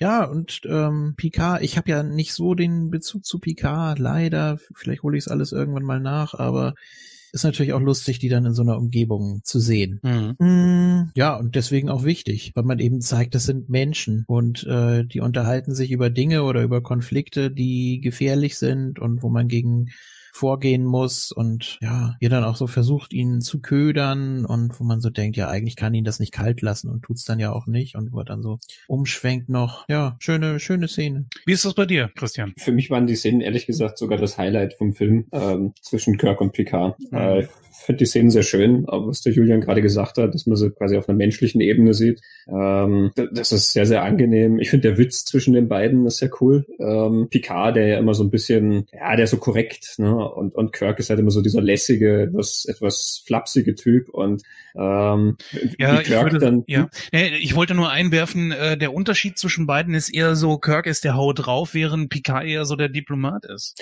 Ja, ja, aber also Picard ist ja jetzt zum Beispiel nicht so der Typ, der so total ironisch oder irgendwie so ist. Und ich finde, das kosten die schon sehr schön aus, wie dann Picard will eigentlich sehr sachlich hier drüber reden, was die da in dem Nexus machen oder was Kirk da macht oder wie auch immer. Und Kirk hat irgendwie so einen Spaß daran, wie er dann irgendwie immer so ausbremst und dann deutet er und bumm, dann kommt der Toast oben raus aus dem Ding und so. Ja. Er, er, er nimmt ihn ja so ein bisschen hoch damit, indem er quasi so, so Kleinigkeiten so wichtig macht sozusagen. Ne? Ja, jetzt erstmal brauchen wir guten Toast, äh, bevor wir da jetzt irgendwie was reden oder so. Ähm, ich fand die, diese Szenen total charmant und ich habe mir dann ehrlich nach diesem Film gedacht, eigentlich würde ich mir gerne einen Film anschauen, äh, in dem diese beiden die ganze Zeit miteinander irgendwie was reden oder was miteinander machen oder irgendwie sowas und gern den kompletten anderen Film drumherum mit einem verrückten Wissenschaftler, der irgendwie Planeten sprengen will oder sowas, weg, alles raus, ähm, Ja. ir- irgend, irgendwas finden, weswegen Kirk und Picard halt da zusammentreffen Ja. und dann ist diese Begegnung, das ist das Herzstück des Films und ich finde, das ist schön und da kann man viel draus machen. Das hat auch diese menschliche Komponente und das hat viel Herz und das hat Witz äh, und alles. Also da, da hätte eigentlich, da, da hätte man ansetzen können noch. Ging mir auch so. Man will die beiden isolieren, man will sie irgendwie retten, ne? Ja, ja. total. Und dann ist das leider wieder relativ schnell vorbei. Ne? Die springen dann halt wieder in die, in die, in die Echtzeit zurück und dann gibt's halt wieder die Actionsequenz, mit der alles immer enden muss und Ja, da hätte man auch ein bisschen was streichen können mit den ganzen Klingonen und so. Da hättest du zehn Minuten da weg und den beiden vielleicht nochmal zehn Minuten. Aber ist jetzt auch schwer, so das einfach so pauschal zu beschließen. Ja. Das stimmt. Aber ja, also das da- da das das sind die Szenen, die mir am meisten Spaß gemacht haben und die ich mir über all die Jahre auch immer gemerkt habe. Ich habe mir den Prolog gemerkt, klar, weil es halt einfach charmant war, nochmal diese Staffelübergabe da auch zu sehen. Und ich habe mir die Szenen gemerkt zwischen Kirk und Picard, weil die einfach das, das Herz mittragen, was ich halt auch mit Star Trek verbinde. Ne? Nicht nur das quasi die Zukunft, die Zukunftsvision und die Fragen der Menschheit und ich weiß nicht was, sondern halt auch einfach das Herz. Ja? Es menschelt zwischen denen. es menschelt, das, ist, das ist schön ausgedrückt, ja. ja dann, das ist, das ist schön, das sehe ich sehr gern. Und ich finde, weil, also ich finde, William Shatner ist ja auch ein als Schauspieler gerne unterschätzt. Gerade im Alter, finde ich, ist er auch besser geworden. Ähm, und da hat er schon dieses Alter, wo er auch diesen, diesen Spaß, diese Selbstironie äh, mit sich trägt. Und die beiden zusammen produzieren auch so ein Vergnügen, ähm, wie Stewart das spielt und wie Shatner das spielt. Das hat so eine leichte Reibung, ähm, die das Ganze auch sehr, sehr vergnüglich anzuschauen macht. Ja, war nicht sogar Shatner mal bei, bei Patrick Stewart für irgendeine so Doku, Captains oder sowas? Die ist, Shatner hat da Regie geführt, ja. äh, wo er über die Star Trek Kapitäne eine Doku gemacht, also über die Leute, die mal einen Star Trek Kapitän gespielt haben. Mhm. Ähm, und da ist dann Patrick Stewart natürlich auch mit drin. Das ist doch das, was auf Netflix läuft, ne? Meine ja, also ganz ehrlich, äh, James Avery, James Avery war das, ne? So, so war der Name, glaube ich, ne? Ich glaube Avery Brooks. Avery Brooks, genau. Der wirkte, als hätte er sich einen reingeschmissen, oder? Der, die, die, die ganze Zeit so an Musik machen und kriegt eine Frage gestellt und antwortet nicht, sondern äh, grinst sich eins und haut wieder in die also, Tasten. Äh. Ganz kurz mal, äh, Jens, weil du ihn schon zweimal erwähnt hast, James Avery ist Onkel Phil aus äh, Ja, ja, danke. Prinz von Bel Air. Ja, leider auch schon tot, ja. ja. Stimmt, da kommt er her. Ja, und Avery Brooks, äh, naja, aber ihr versteht, warum ich äh, das durcheinander gebracht habe. Durchaus. ja. ähm, ja, gehen wir noch auf die Zerstörung der Enterprise ein. Jetzt ist natürlich, ich, ich kann mir vorstellen, dass das für dich, Julian, jetzt nicht sonderlich emotional war. Fragen wir einfach mal so, was war emotionaler für dich? Die Zerstörung der Enterprise ohne, ohne Buchstaben in Star Trek 3 oder jetzt ja. die der, der D in E? In äh, der D in 7. In 3 völlig klar, weil es da auch noch diesen, diesen komplett emotionalen Bezug gibt, ne? Und du hast ja wirklich nach jedem Teil, nach dem ersten, nach dem zweiten, nach dem dritten, nach dem vierten, hast du immer irgendwie so das Gefühl, das könnte auch der letzte gewesen sein. Also da muss nicht unbedingt noch was kommen und deshalb nimmt man das im dritten schon ziemlich mit, auch wenn man weiß, dass es danach weitergeht. Äh, ja, deswegen alles, was danach kommt, ist für mich eher so ein lauer Aufguss. Tut mir leid. Im dritten war es ja, glaube ich, auch das erste Mal, ne, dass das ja, passiert ist. Da, ja. war, da hatte das ja noch eine gewisse eine gewisse Größe sozusagen. Ne? Dieses, dieses Schiff, das ja ikonisches Schiff, was uns jetzt so viele Jahre begleitet, dass das zerstört wird, hat dann schon eine gewisse, puh, okay, hätte man ja. nicht gedacht, dass das kommt und so. Und das, deswegen hatte ich vorhin dann auch so etwas despektierlich gesagt. Ne? Dann danach wird das ja dann praktisch permanent demoliert, dieses Schiff. Ja, das stimmt wohl. ja. Gut, das merkt man auch je näher wir uns der Gegenwart halt einfach äh, nähern, mhm. desto mehr Action ist natürlich auch drin. Klar.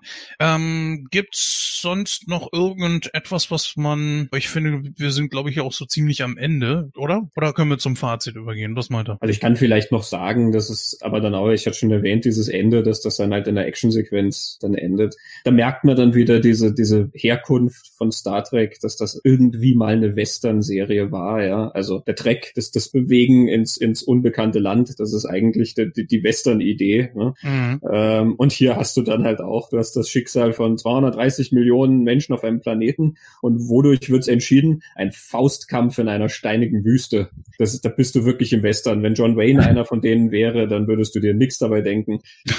Ja, ähm, wie sieht's bei dir aus, Julian? Hast du noch irgendwas, was du erwähnen möchtest oder möchtest du das mit in dein Fazit reinpacken? Hm, ich habe jetzt gerade mal spaßeshalber, wie man auf diese 230 Millionen kommt. Ich habe jetzt gerade mal geguckt, wie hoch die Population der USA 1994 war. Das waren 263 Millionen. Also es kommt nicht ganz hin, aber vielleicht wollte man da auch noch so einen kleinen Bezug herstellen. Das kann natürlich sein, ja. Naja. Gut, ich merke schon, äh, wir haben eigentlich soweit alles gesagt. Ich meine, das ist ja auch jetzt hier kein Schindlers Liste oder sowas. Deswegen würde ich sagen, kommen wir jetzt mal zum Fazit. Äh, wie immer hat natürlich der Gast den Vortritt. Christian, bitte. Oh, ich trete vor. Naja gut, ich habe jetzt, äh, ich, ich klang jetzt sehr negativ, äh, weitaus mehr, als ich es bei den anderen Star Trek-Filmen gemacht habe, aber ich habe es ja auch schon gesagt, ich finde, hier ist eigentlich die Enttäuschung darüber am größten, ähm, was man hätte machen können und was dann letzten Endes eingelöst wird. Da ist schon eine ziemliche Diskrepanz da. Ähm, es ändert nichts dran, dass ich auch den Film charmant finde. Ich habe persönliche gute Erinnerungen dran, wie ich ihn mit meinem Vater gesehen habe. Alle paar Jahre gucke ich den mal wieder. Ich freue mich dann an den Szenen zwischen Kirk und Picard. Ich freue mich an den Szenen mit Data. Ähm, da, da gibt's schon alles Mögliche, weswegen mir der Film jetzt nicht langweilig oder, oder zuwider oder so ist. Ähm, wahrscheinlich gucke ich natürlich auch heutzutage einfach mit mehr kritischem Auge, ähm, als ich das noch in meinen jungen Jahren gemacht habe, wo ich noch nicht selber auch Autor und Filmemacher war. Ähm, also von daher, ich glaube, ich habe jetzt alles auch ausgewalzt, was ich dran zu bemängeln habe. Ähm, ich mag ihn trotzdem. Ähm, ihr wollt eine Wertung von mir hören? Ja, wir wissen, dass du es nicht so gerne machst, aber. Genau, ich werde es euch zuliebe natürlich wieder machen. Aber natürlich, bevor ich eine Wertung gebe, kommt ja immer meine kurze Litanei, dass ich nicht mag, Wertungen zu geben. Nee, Film ist kein Leistungssport. Ja, um, um den, ja, um dem vielleicht mal so ein bisschen entgegenzuwirken, weil du immer sagst, äh, die, die Leistung. Man kann natürlich auch einfach nur danach gehen, wie gut man unterhalten wurde. Ne? Also jetzt ganz unabhängig von der Machart und so weiter, weil du ja auch nochmal mit einem ganz anderen Auge drauf guckst, aber ähm, einfach nur den subjektiven e Unterhalten. Eh, wobei, also wenn ich sage, wie gut ich unterhalten wurde, dann gibt's da vielleicht so, keine Ahnung, nur eine Handvoll Abstufungen, mhm. ähm, die ich dann auch nicht gern jetzt in eine Zahl packen würde. Also wie gut ich unterhalten wurde, hat dann vielleicht auch mit ganz anderen Sachen noch zu tun, ja. Mhm. Ähm, keine Ahnung, wie fesch ich die Hauptdarstellerin finde oder äh, mit welchen Freunden ich das geguckt habe oder weißt du, solche Geschichten spielen dann auch noch mit rein. Also ich tue mich selten objektiv, ne? Also eigentlich ist es schwierig. Es ist immer eine subjektive Reaktion, ja. die man auf einen Film hat. Und das ist ja aber eigentlich auch das Interessante an Kunst. Ich, ich verwende Kunst jetzt nicht im Sinne von das ist Kunst und das nicht, sondern wir reden hier über kreatives Schaffen und Star Trek zählt da auch dazu, wie generell Film. Ja? Ähm, und das kann einen auf ganz bestimmte Weisen ansprechen, selbst wenn du qualitativ ganz viel zu bemängeln hast. Ähm, Jens, du hast vorhin gesagt, dieser eine Satz aus dem Prolog, den hast du so aufgegriffen und, und adaptiert. Ja? ja. Das ist eigentlich was, sowas finde ich, ist ja, ist ja eine, eine Wirkungskraft von, von Kunst. Ja? Und das ist in dem Fall eine Kleinigkeit. Der Satz stammt ja auch nicht aus Star Trek, Nein, ähm, aber es ist einer, du hast ihn dort gehört und er hat was ausgelöst bei dir. Ja. Und sowas finde ich sehr schön. Dadurch hat der Film eine Wichtigkeit für dich. Ja. Ähm, und das ist quasi sozusagen völlig egal, was der Film drumherum ist, aber du hast etwas mitgenommen aus dem Film. Und das ist für den Künstler natürlich auch schön, wenn er dir was geben kann. Das sind halt so Gründe, weswegen ich mich da immer so sperre, dann einfach eine Zahl drauf zu packen und sagen, ja, das eine ist eine 70 und das andere ist eine 80 und ich weiß nicht was. Ähm, das ist der einzige Star Trek-Film, den ich mit meinem Vater im Kino gesehen habe. Ähm, allein das macht ihn besonders, auch wenn es kein besonderer Film ist. Aber das ist eine persönliche Erinnerung zum Beispiel. Ja. Also lange Rede, kurzer Sinn. Ich weiß nicht mehr, was ich auf die anderen gegeben habe. Ich würde jetzt hier aus dem Bauch raus, ähm, glaube ich, so eine 70 hergeben und gut ist. 70. Gut, Julian. Ja, würde ich mich anschließen. Ich würde äh, sogar 60 geben, wenn Michael McDowell nicht äh, mitgespielt hätte. Aber 70. 70, ja. ja. Äh, das, das kriegt er noch als Bonus quasi. Ich lese jetzt gerade noch äh, Trivia auf Wikipedia tatsächlich. Äh, Whoopi Goldberg wurde weder im Vor- noch im Abspann erwähnt und erhielt auf eigenen Wunsch keinen Cent Gage für ihre Rolle. Das ist doch mal löblich. Ähm, ähm, das hat aber den Hintergrund, dass sie das auch in der Serie nicht gemacht hat. Sie ist großer Star Trek-Fan. Sie wollte unbedingt in Star Trek mal mitspielen. ja, toll. Und ja, da sieht man auch mal wieder so, ne? Äh, nach dem Motto, naja, ich kann es mir leisten, also dann behaltet euer Geld, steckt es lieber in irgendwas rein, was den Film besser macht oder keine Ahnung. Mhm. Ja gut, das mit dem Abspann, das ist mir tatsächlich nicht aufgefallen. Äh, natürlich wurde Kirk, also William Shatner, ganz unten erwähnt, weil er natürlich so als ja Bonus behandelt wurde, aber naja, gut. Ähm, puh. Ich mag die Effekte. Äh, ich mag, dass es viele weltliche Kulissen gibt, ähm, wo sich die Charaktere befinden. Äh, wie gesagt, ich finde ihn etwas zu vollgestopft und dafür, dass er so vollgestopft ist, hat er doch noch einige Längen. Also, wie gesagt, ich habe ja aus irgendwelchen Gründen eine 23 Minuten längere Fassung geguckt. Äh, mal gucken, ob wir irgendwo noch rausfinden, was da jetzt mehr drin war oder ja, keine Ahnung. Ähm, nee, aber ich bleib bei den 70, ja, denke ich. Ich bin gespannt auf den achten, wie gesagt, lecker Zeitstrudel und äh, Ja, da der Christian gerade hier ist, ähm, möchte ich Christian bitten, weil Julian vertraut mir ja nicht im Punkto äh, Filmgeschmack. Überhaupt nicht Du hast bestimmt eine Trefferquote von fünf Prozent.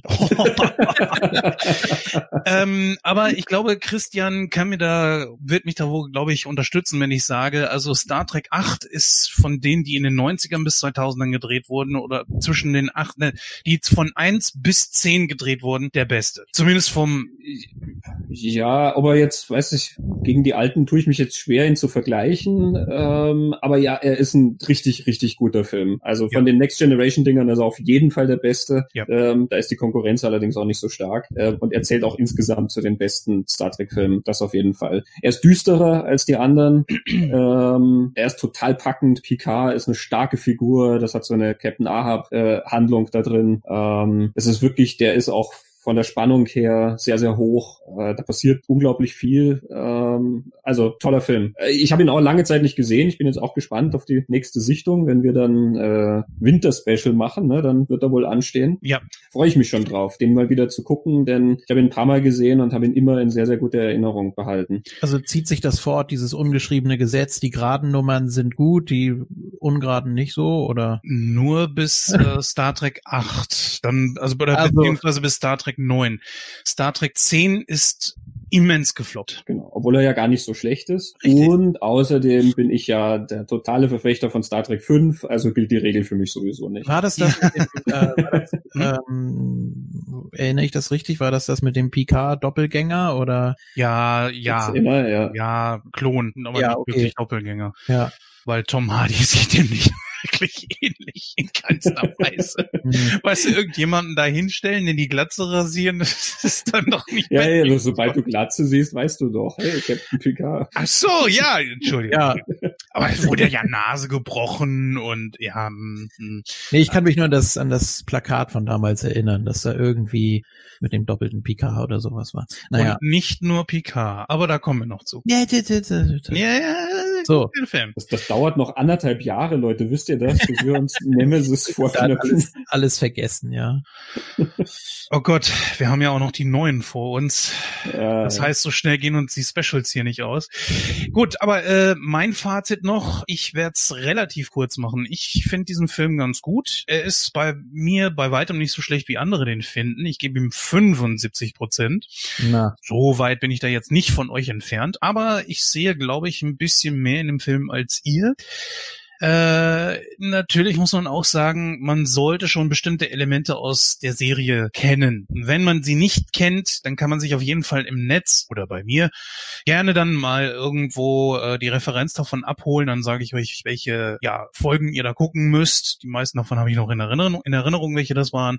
Und äh, dann sieht man auch ein bisschen klarer. Es geht nicht ganz ohne die Serie, wenn man diese Filme guckt. Zumindest bei den Next Generation Filmen.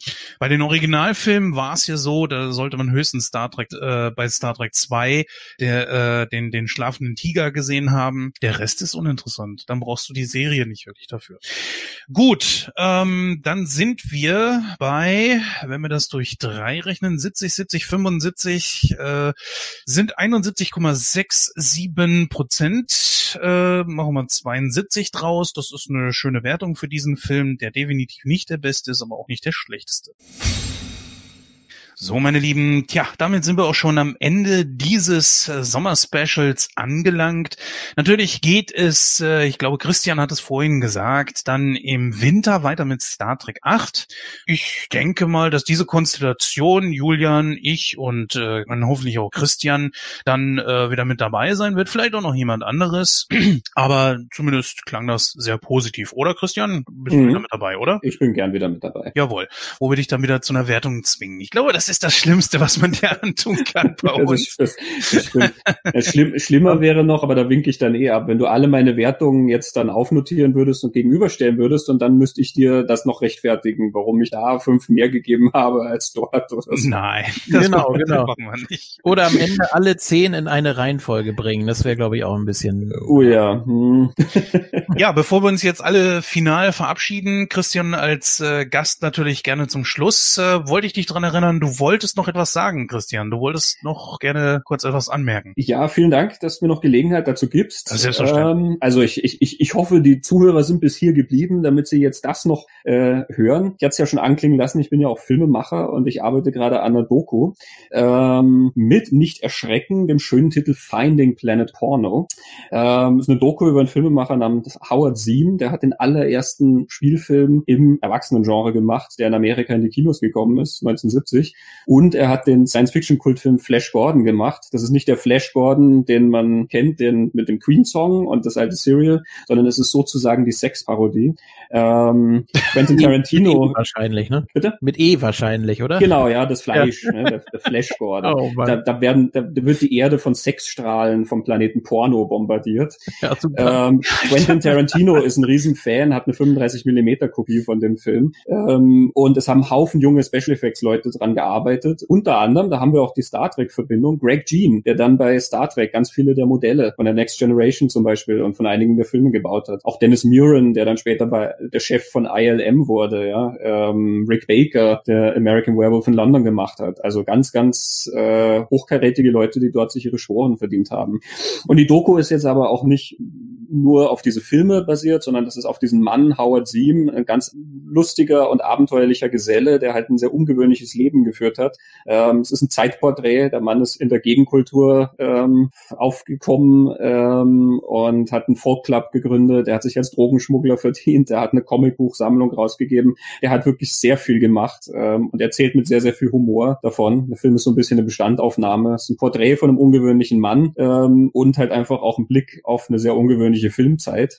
Ähm, während wir das hier aufnehmen, ist sie noch nicht gestartet, aber wenn die Folge rauskommt, läuft sie. Ich habe eine Crowdfunding-Kampagne zu dieser Doku auf Kickstarter ähm, und ich fänd's ganz toll, wenn ihr da mal draufschaut. Ähm, den Teaser zum Film kann man sich anschauen, bisschen Infos, äh, wen wir schon interviewt haben. Wir waren schon in Los Angeles für ein paar Wochen. Äh, wir wollen noch ein zweites Mal hin, um weitere Leute äh, zu interviewen, mehr Material zu sammeln. Und wenn man das unterstützen mag auf Kickstarter, ich bin sehr, sehr dankbar für jede Unterstützung, alles weitertragen. Ich habe jetzt den Link noch nicht, da es eben noch nicht gestartet wurde, aber auf meiner Website www.christiangensel.de ein Wort und Gensel schreibt sich so wie Denzel Washington, nur mit G. christiangensel.de, da findet man alle Infos auch zu mir als Filmemacher und ja, ich habe Jens versprochen, ich bleibe bei ungefähr einer Minute. Ich glaube, die habe ich jetzt einen Tick überschritten, aber Ach, danke, dass ich es erwähnen durfte. Und Ja. wie gesagt, ich bin für jede Unterstützung sehr, sehr dankbar. Ja, und dann auch was für die Link-Sektion, oder? Kann man Ja, machen. auf jeden Fall.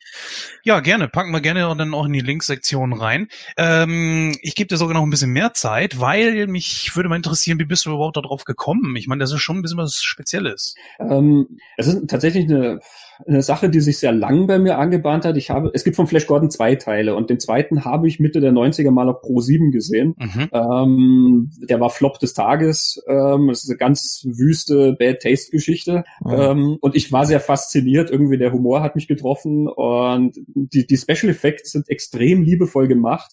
Ähm, ist natürlich alles immer auf Sex getrimmt. Ja, das Raumschiff, in dem die fliegen, hat Penisform. ähm, oder oder es, es, sie kommen in einen Arsch-Steroidengürtel. Ja, das sind dann also es ist unglaublich, mit welcher Kreativität die sich da rangestürzt haben. Und ich habe dann immer versucht, mehr rauszufinden über diesen Mann, der das gemacht hat. Ich habe dann wirklich erst Jahre später erfahren, dass der tatsächlich ein Pornopionier ist, der das zu einer Zeit gemacht hat, als das illegal war. Ja, der ist vor der Polizei geflüchtet und hatte falsche Wände im Büro eingebaut, wo er Material hinter versteckt hat und solche Geschichten. Also abenteuerlich.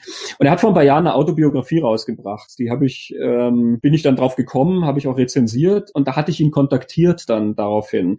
Ähm, eigentlich einfach nur, weil ich ihn darauf hinweisen wollte, dass ich eine Rezension zugeschrieben habe. Mhm. Und so sind wir dann ins Gespräch gekommen. Ich habe dann ein Interview mit ihm gemacht und irgendwie ist diese Doku dann draus entwachsen. Diese drei Wochen, wo wir in Los Angeles waren, wir waren tatsächlich bei ihm zu Hause. Er hat ein Haus in Malibu, wo er mit seiner Frau Krass. lebt.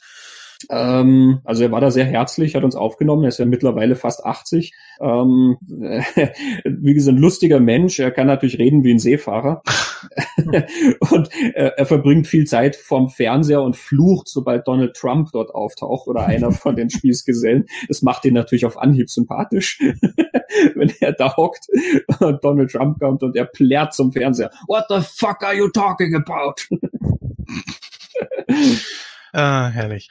Ja, äh, sehr interessant. Werde ich mir auf jeden Fall irgendwann mal angucken. Ähm, sag mal Bescheid, wenn es soweit ist, damit ich den Link natürlich auch bei uns in die Area packen kann. Mhm. Äh, gibt's denn auch irgendwie die Chance, dass du vielleicht noch in Richtung Deep Throat irgendwie was machst? Ich meine, es gibt zwar schon Dokus darüber, aber das ist ja auch ein von der Pornobranche her sehr, sehr bekannter Film. Ja, es gibt ja diese Doku Inside Deep Throat, die, Mhm. die sehr, sehr viel dort abdeckt. Also ähm, er wird bei uns sicherlich Erwähnung finden, das auf jeden Fall. Ähm, aber eigentlich, wir befinden uns da noch zwei Jahre vor Deep Throat, ähm, wo das also wirklich noch so ein Wildwuchs war. Ähm, also mal schauen, er wird jetzt nicht so die große Rolle spielen. Ähm, ich habe über Inside Deep Throat tatsächlich auf meiner Website mal auch einen Text geschrieben. Also da ähm, setze ich mich auch immer mal wieder mit Filmen aus der Zeit auseinander. Ähm, also wer das nachlesen will, wilsonsdachboden.com. Ähm, einen eigenen Film jetzt zu Deep Throat. Wie gesagt, ich finde, Inside Deep Throat hat das so schön abgedeckt. Ähm, und ein Problem ist auch, dass die Leute mittlerweile leider schon alle sehr alt sind. Und ähm, zum Beispiel der Regisseur von Deep Throat ist ja mittlerweile gestorben, der Mhm. Gerard Damiano. Also mein Mann, in Anführungszeichen, der Howard Seam, ist ja wirklich einer der letzten aus dieser Ära, die noch leben von den Regisseuren. Auch von daher finde ich es halt wichtig, das festzuhalten. Und da dann wird man sehen, ich schaue auch mal, wo mich das natürlich hinführt, also wen man dann auch immer noch kennenlernt über Leute, die man dort interviewt und, und, und. Ähm, also wir haben so einen Porno-Vertriebler gefunden damals. Das, das ist ein toller Titel für jemanden, der die Filme im Kofferraum über die Staatsgrenze geschmuggelt hat. Das war ja illegal. ähm, und der erzählt dir halt wirklich Geschichten von der Mafia und ich weiß nicht was. Also es ist abenteuerlich.